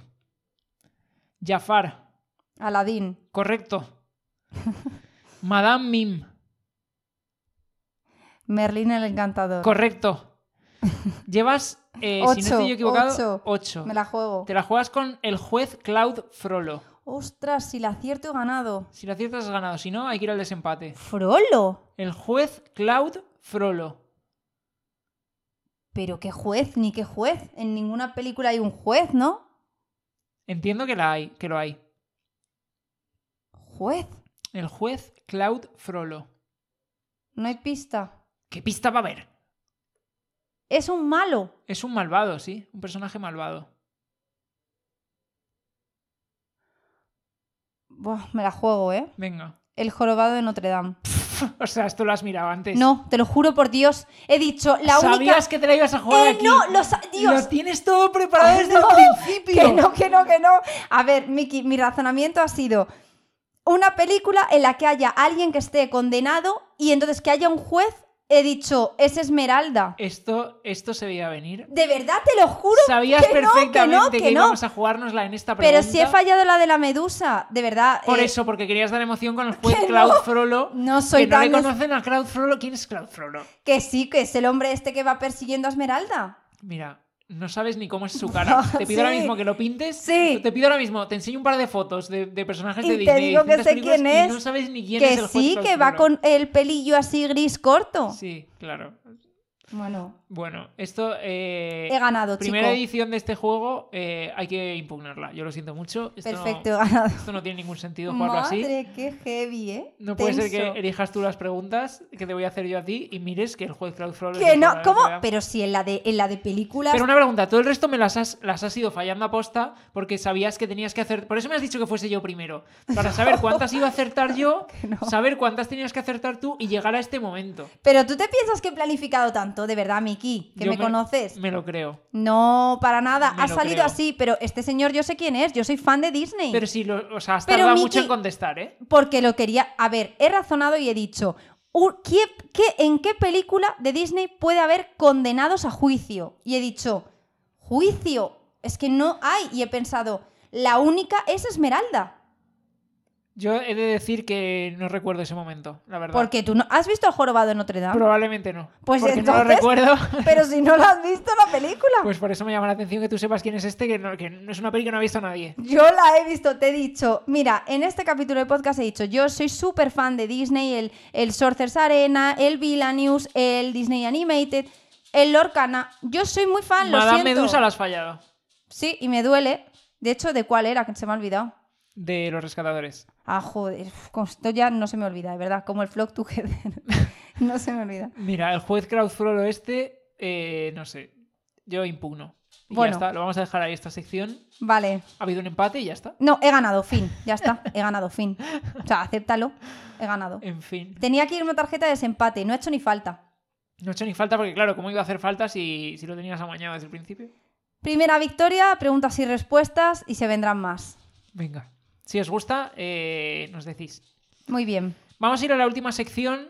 ¿O, la- o quieres dejarlo para la semana que viene? Que no, que no, hay que hacerla, venga. Venga, pues a ver, ¿la, la presentas tú? Sí, la sección se llama Descartados, Vale. en honor a nuestro título de La pila de descartes. Vale. Esta sección se llama Descartados, pero no tiene, no con connotación negativa, sino son juegos que han pasado desapercibidos o que no se ha hablado mucho de ellos por el motivo que sea, que hemos jugado y queremos traer aquí pues para comentar, para debatir y por si alguno resulta de interés que le echéis un ojo, porque son juegos que, oye, ya basta también de hablar de tanta novedad, vamos a también rescatar juegos que no sean tan comentados y que pueden ser grandes glorias que pasan desapercibidas. Y que en general van a ser probablemente juegos o que no sean recientes, ¿no? O que no hayan salido a lo mejor en España ni siquiera. Puede ser, sí, Vale. puede pasar eso. Entonces, el juego que traigo hoy y que llevo muchas semanas esperando comentaros es el Prime Time, escrito Prime Time de tiempo. Me hace gracia que prime lo digas así y luego time. No prime time, sino prime time. Es que Time suena muy raro. Pues di prime como lo de Amazon. Ah, vale, pues sí, es verdad. Eh, no se me había ocurrido. ¿Ves? No se me ocurre eso y voy a mañana el concurso. Yo Anda, lo venga. tengo claro, la verdad. Bueno, es un juego de 2 a 4 jugadores, de 90 a 120 minutos de duración, un peso 3,36, para que veáis que voy a traer un poco de todo, que, eh, bueno, el autor, soy incapaz yo creo que de Venga, nombrarlo, inténtalo, no es tan complicado. Elad Goldstein, Perfecto, yo también diría eso. Elad Goldstein. vale, y la editorial es eh, Golden Egg eh, Games. Vale. Vale, entonces, este juego, ¿de qué va? Bueno, es un juego que nosotros nos hicimos con una copia en, en inglés. Eh, ¿Por qué? Porque nos llamó el tema. ¿De qué va el tema? Bueno, pues eh, es un juego, a mí me parece que bastante original, porque trata de televisión. En él somos cada uno un ejecutivo de una productora o de... Sí, una... Una... cadena de televisión, ¿no? Un canal. Eso es, un canal de televisión. Sí, sí, sí. Somos dueños de un canal de televisión y lo que tenemos que hacer es gestionar bien pues nuestra parrilla de, eh, de contenido que vamos a sacar. Ajá. Entonces, ¿en qué consiste el juego? El juego es un euro, vuelve a ser un euro, pero es un euro muy temático. Es un euro que trata, pues, de lo que estamos diciendo, de montar tu cadena de televisión. Entonces, en el tablero eh, tiene varias fases. La primera fase es lo que llaman la de desarrollo, en la que cada jugador lo que tiene que hacer es, eh, pues, conseguir los programas, los artistas, etcétera, que requiera para su canal. Entonces, en el, en el tablero se van a revelar una serie de programas de televisión y cada programa es distinto porque tiene un público al que va destinado, eh, principalmente eso. Las tarjetas de, de programa son súper graciosas porque hacen alusión a programas típicos de nuestros de la tele, pero con unas ilustraciones que son en sí graciosas. Por ejemplo, Cómicas, ¿no? cómicas. Te puedes encontrar pues algo tipo crepúsculo, eh, lo de los vampiros, o te puedes eh, encontrar algo de salvados por la campana, pero en plan gracioso. Y tienes un poco de todo, porque recuerdo que había series y películas, pero también había concursos y Eso otras es, cosas tienes por ejemplo el, pues, t- programas de talento, tú sí que vales.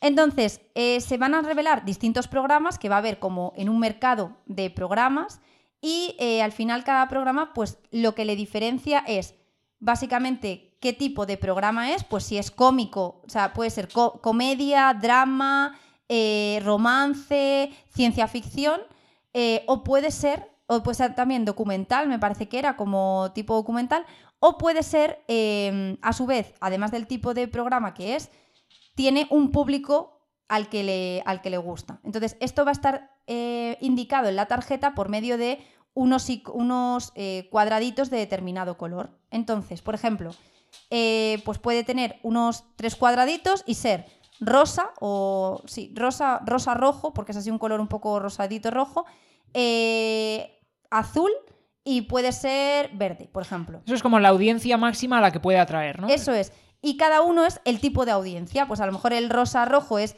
eh, mujeres, en plan adolescentes.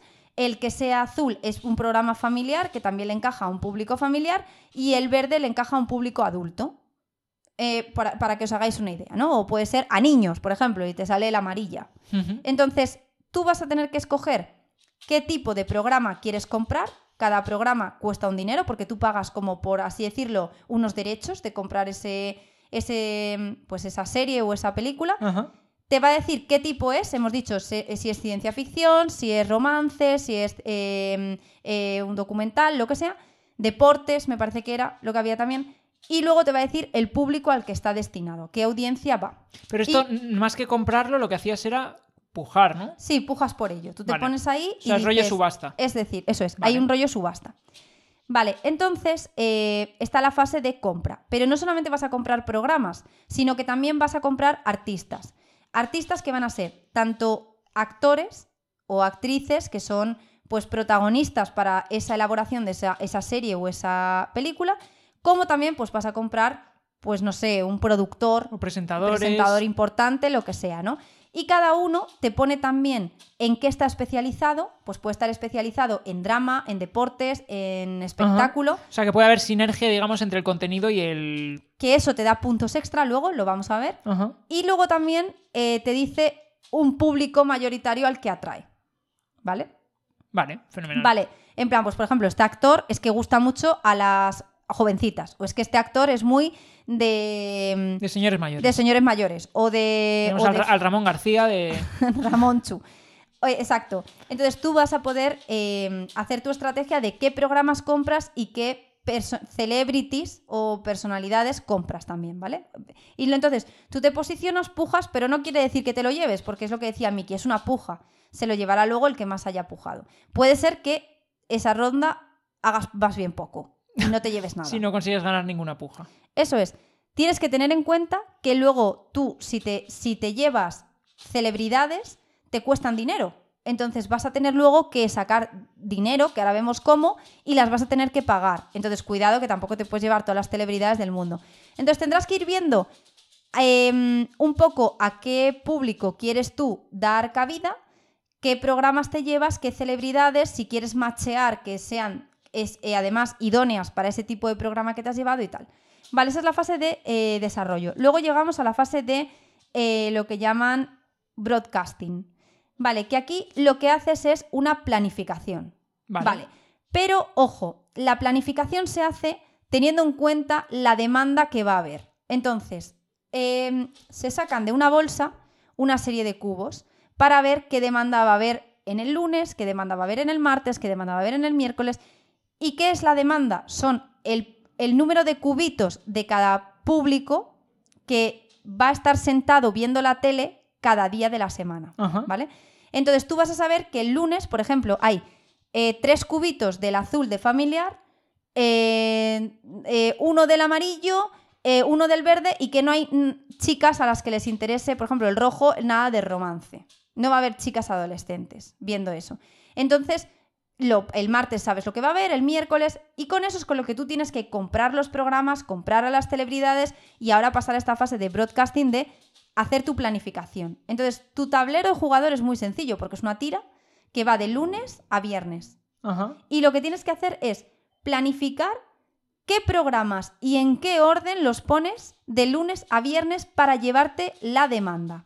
¿Y cómo te vas a llevar la demanda?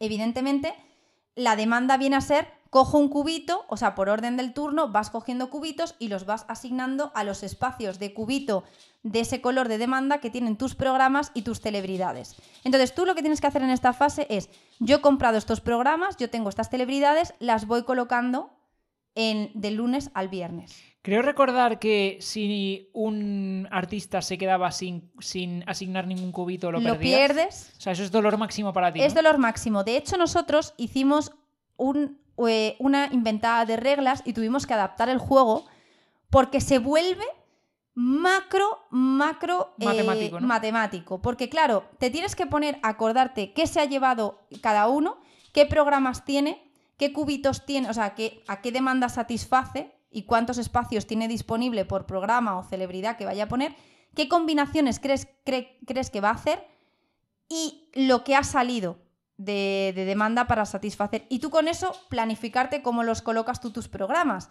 Y era muy salvaje porque si de repente hay uno que te revienta y se lleva eh, más cubos que tú y tú no tienes para, para poder colocarlo en el hueco de tu celebridad o de tu programa, es que palmas, palmas muchísimo. Entonces, y además tienes que hacer esa planificación de lunes a viernes y dijimos, mira, vamos poco a poco porque y es que era, era como demasiado matemático todo. Luego creo que también había otra cosa que me gustaba, yo por mecánicas de las que me voy acordando. Había programas que tenían como temporada 1 y temporada 2, ¿no? Algo Eso así. es muy gracioso, sí. Hay programas que tienen temporada 1 y temporada 2. Y entonces, como que tenías que. A lo mejor tenías que primero sacar el de la temporada 1 y luego ya podías sacar Eso la es, 2 y no sé hace sinergias. Eso estaba guay. Y luego hay una fase de entrega de premios, el Award Show, que lo que consiste es em, puntuar por tus programas, ¿no? Por tus performances. Entonces aquí lo que haces es, eh, hay una fase que pues se entregan unos premios, pues si has puesto un programa de ciencia ficción y has cogido además un actor especializado en ciencia ficción y tal, pues te llevas más puntos porque, o sea, como que estás potenciando más tu cartelera, etc. Eso es un poco rollo el Preta Porter, ¿no? Los premios de final de. Sí, me recuerda un poco a esa fase, exacto. Y entonces al final tú, por el número de, em, de puntos que te hayas llevado, la concordancia con la, em, la demanda, etcétera, recibes dinero. Al final es como que Ajá. te pagan un dinero que tiene sentido. Es como la gente ve lo que yo pongo, invertirán en publicidad para mí en mis programas, recibo un dinero por la audiencia que, a la que tengo ahí captada. Y al final eso, ese dinero pues van siendo luego con lo que tú pujas para comprar más programas, etc. Entonces, es un juego de mecánicas en el que prima la mayoría, porque al final es lo que tienes que hacer, es una mayoría pues de los cubitos de la demanda. Eh, tienes la parte de las subastas por los programas y luego esa planificación perfecta que tienes que hacer de tus programas para llevarte el máximo número de demanda. Entonces, eh, el tema es lo que a mí más me gustó. O sea, es un tema muy original, por lo menos me, me lo parece. Estoy de acuerdo. Te- me- a mí me gusta mucho este tipo de, de planificar tu, tu parrilla televisiva. Me parece bastante original. Es muy original, es muy tenso. O sea, muy tenso, la verdad. Eh, se vuelve como un dolor en plan, "Uf, este me va, me va a matar. Es que el dolor de haber pujado y pagado a un artista que luego además es, es que es todo como un poco cómico en el juego. Ya hemos dicho que los programas son como cómicos, las ilustraciones, pero luego un poco la descripción que te pone de cada celebrity Ah, sí, sí, sí. también es cómica, porque los hay como muy soberbios, muy tal. Y entonces tú va asociado un poco también a su precio. Si tú pagas por llevarte a esa celebridad y luego es que nadie la está viendo en tu parrilla, es que dices, es- qué dolor, y entonces se tiene que ir. Es todo como, mm, no sé, el tema está súper bien hilado y, y es realmente tenso. O sea, no me extraña que tenga un 3,36, pero que si lo juegas tal, podría tener incluso más de peso. Sí, era muy apretado. Luego, cositas adicionales que tenía, me acuerdo, porque viendo el tablero me acuerdo de algunas acciones. Me acuerdo que podías poner como en plan refritos. En plan, cuando no tenías programas que colocar, podías colocar como un refrito Eso es. que simplemente te atraía algo de demanda. eh, como neutra, Eso podías, eh, exacto. Entonces era, te cabía todo y entonces por lo menos algo ahí colocas.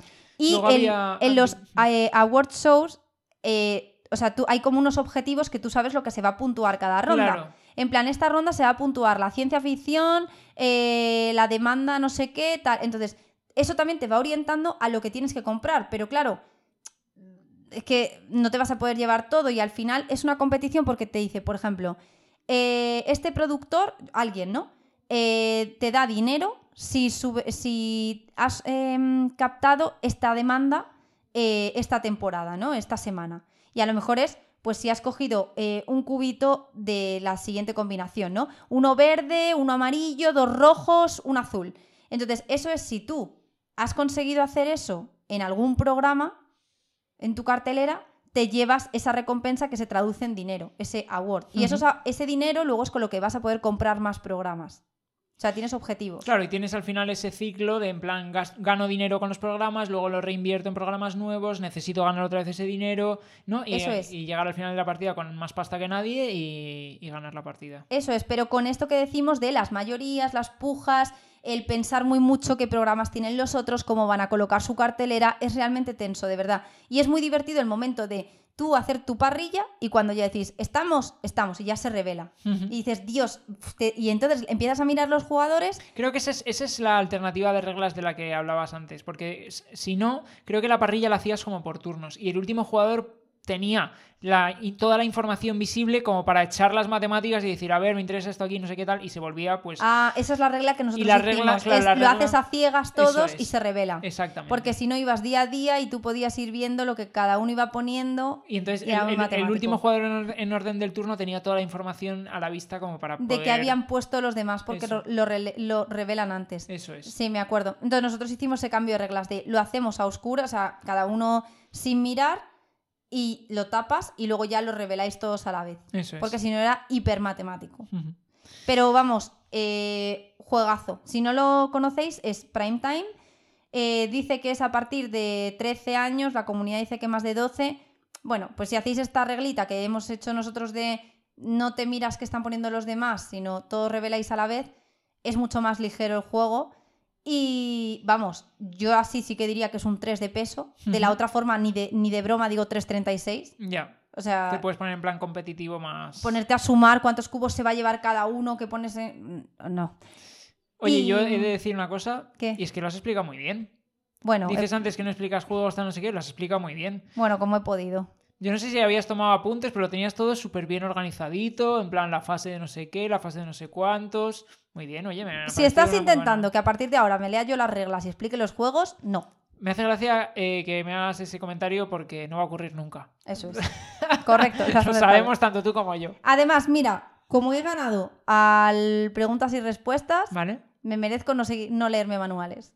Hombre, es un poco una recompensa que no tiene nada que ver, pero bueno. Bueno, Bueno, pues muy bien, me ha gustado mucho Prime Time, primer juego de la sección de descartados. sí, además eh, traeré más. Y mm, también, o sea, este juego funciona fenomenal, el Prime Time a dos jugadores, lo jugábamos a dos y funciona muy bien, a tres funciona muy bien. Y a cuatro, la verdad es que yo no lo he probado. Pero eh, bueno, el máximo es hasta cuatro. En BGG ponen Best 3, ¿no? Estoy viendo. Sí, pues mira. Y, mm, y la idea es eso. eh, voy a ir trayendo más juegos así raros. De hecho, ya tengo claro cuál decir la próxima vez. Vale, fenomenal. Y nada, nos comentáis qué os parecen estas nuevas secciones. Esperemos que eh, os hayan gustado, la verdad.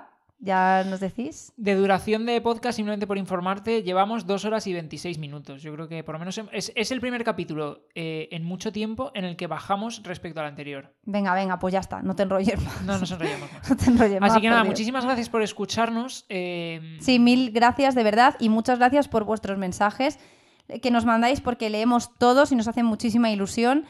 Y la verdad es que, de verdad, que mil millones de gracias por aguantarnos. Totalmente de acuerdo. Además son muchas horas que nos estáis escuchando y nos hace mucha ilusión que luego, o sea, que os entretengáis con nosotros. La verdad que nosotros lo hacemos porque nos gusta, pero recompensa mucho saber que a vosotros también. Sí.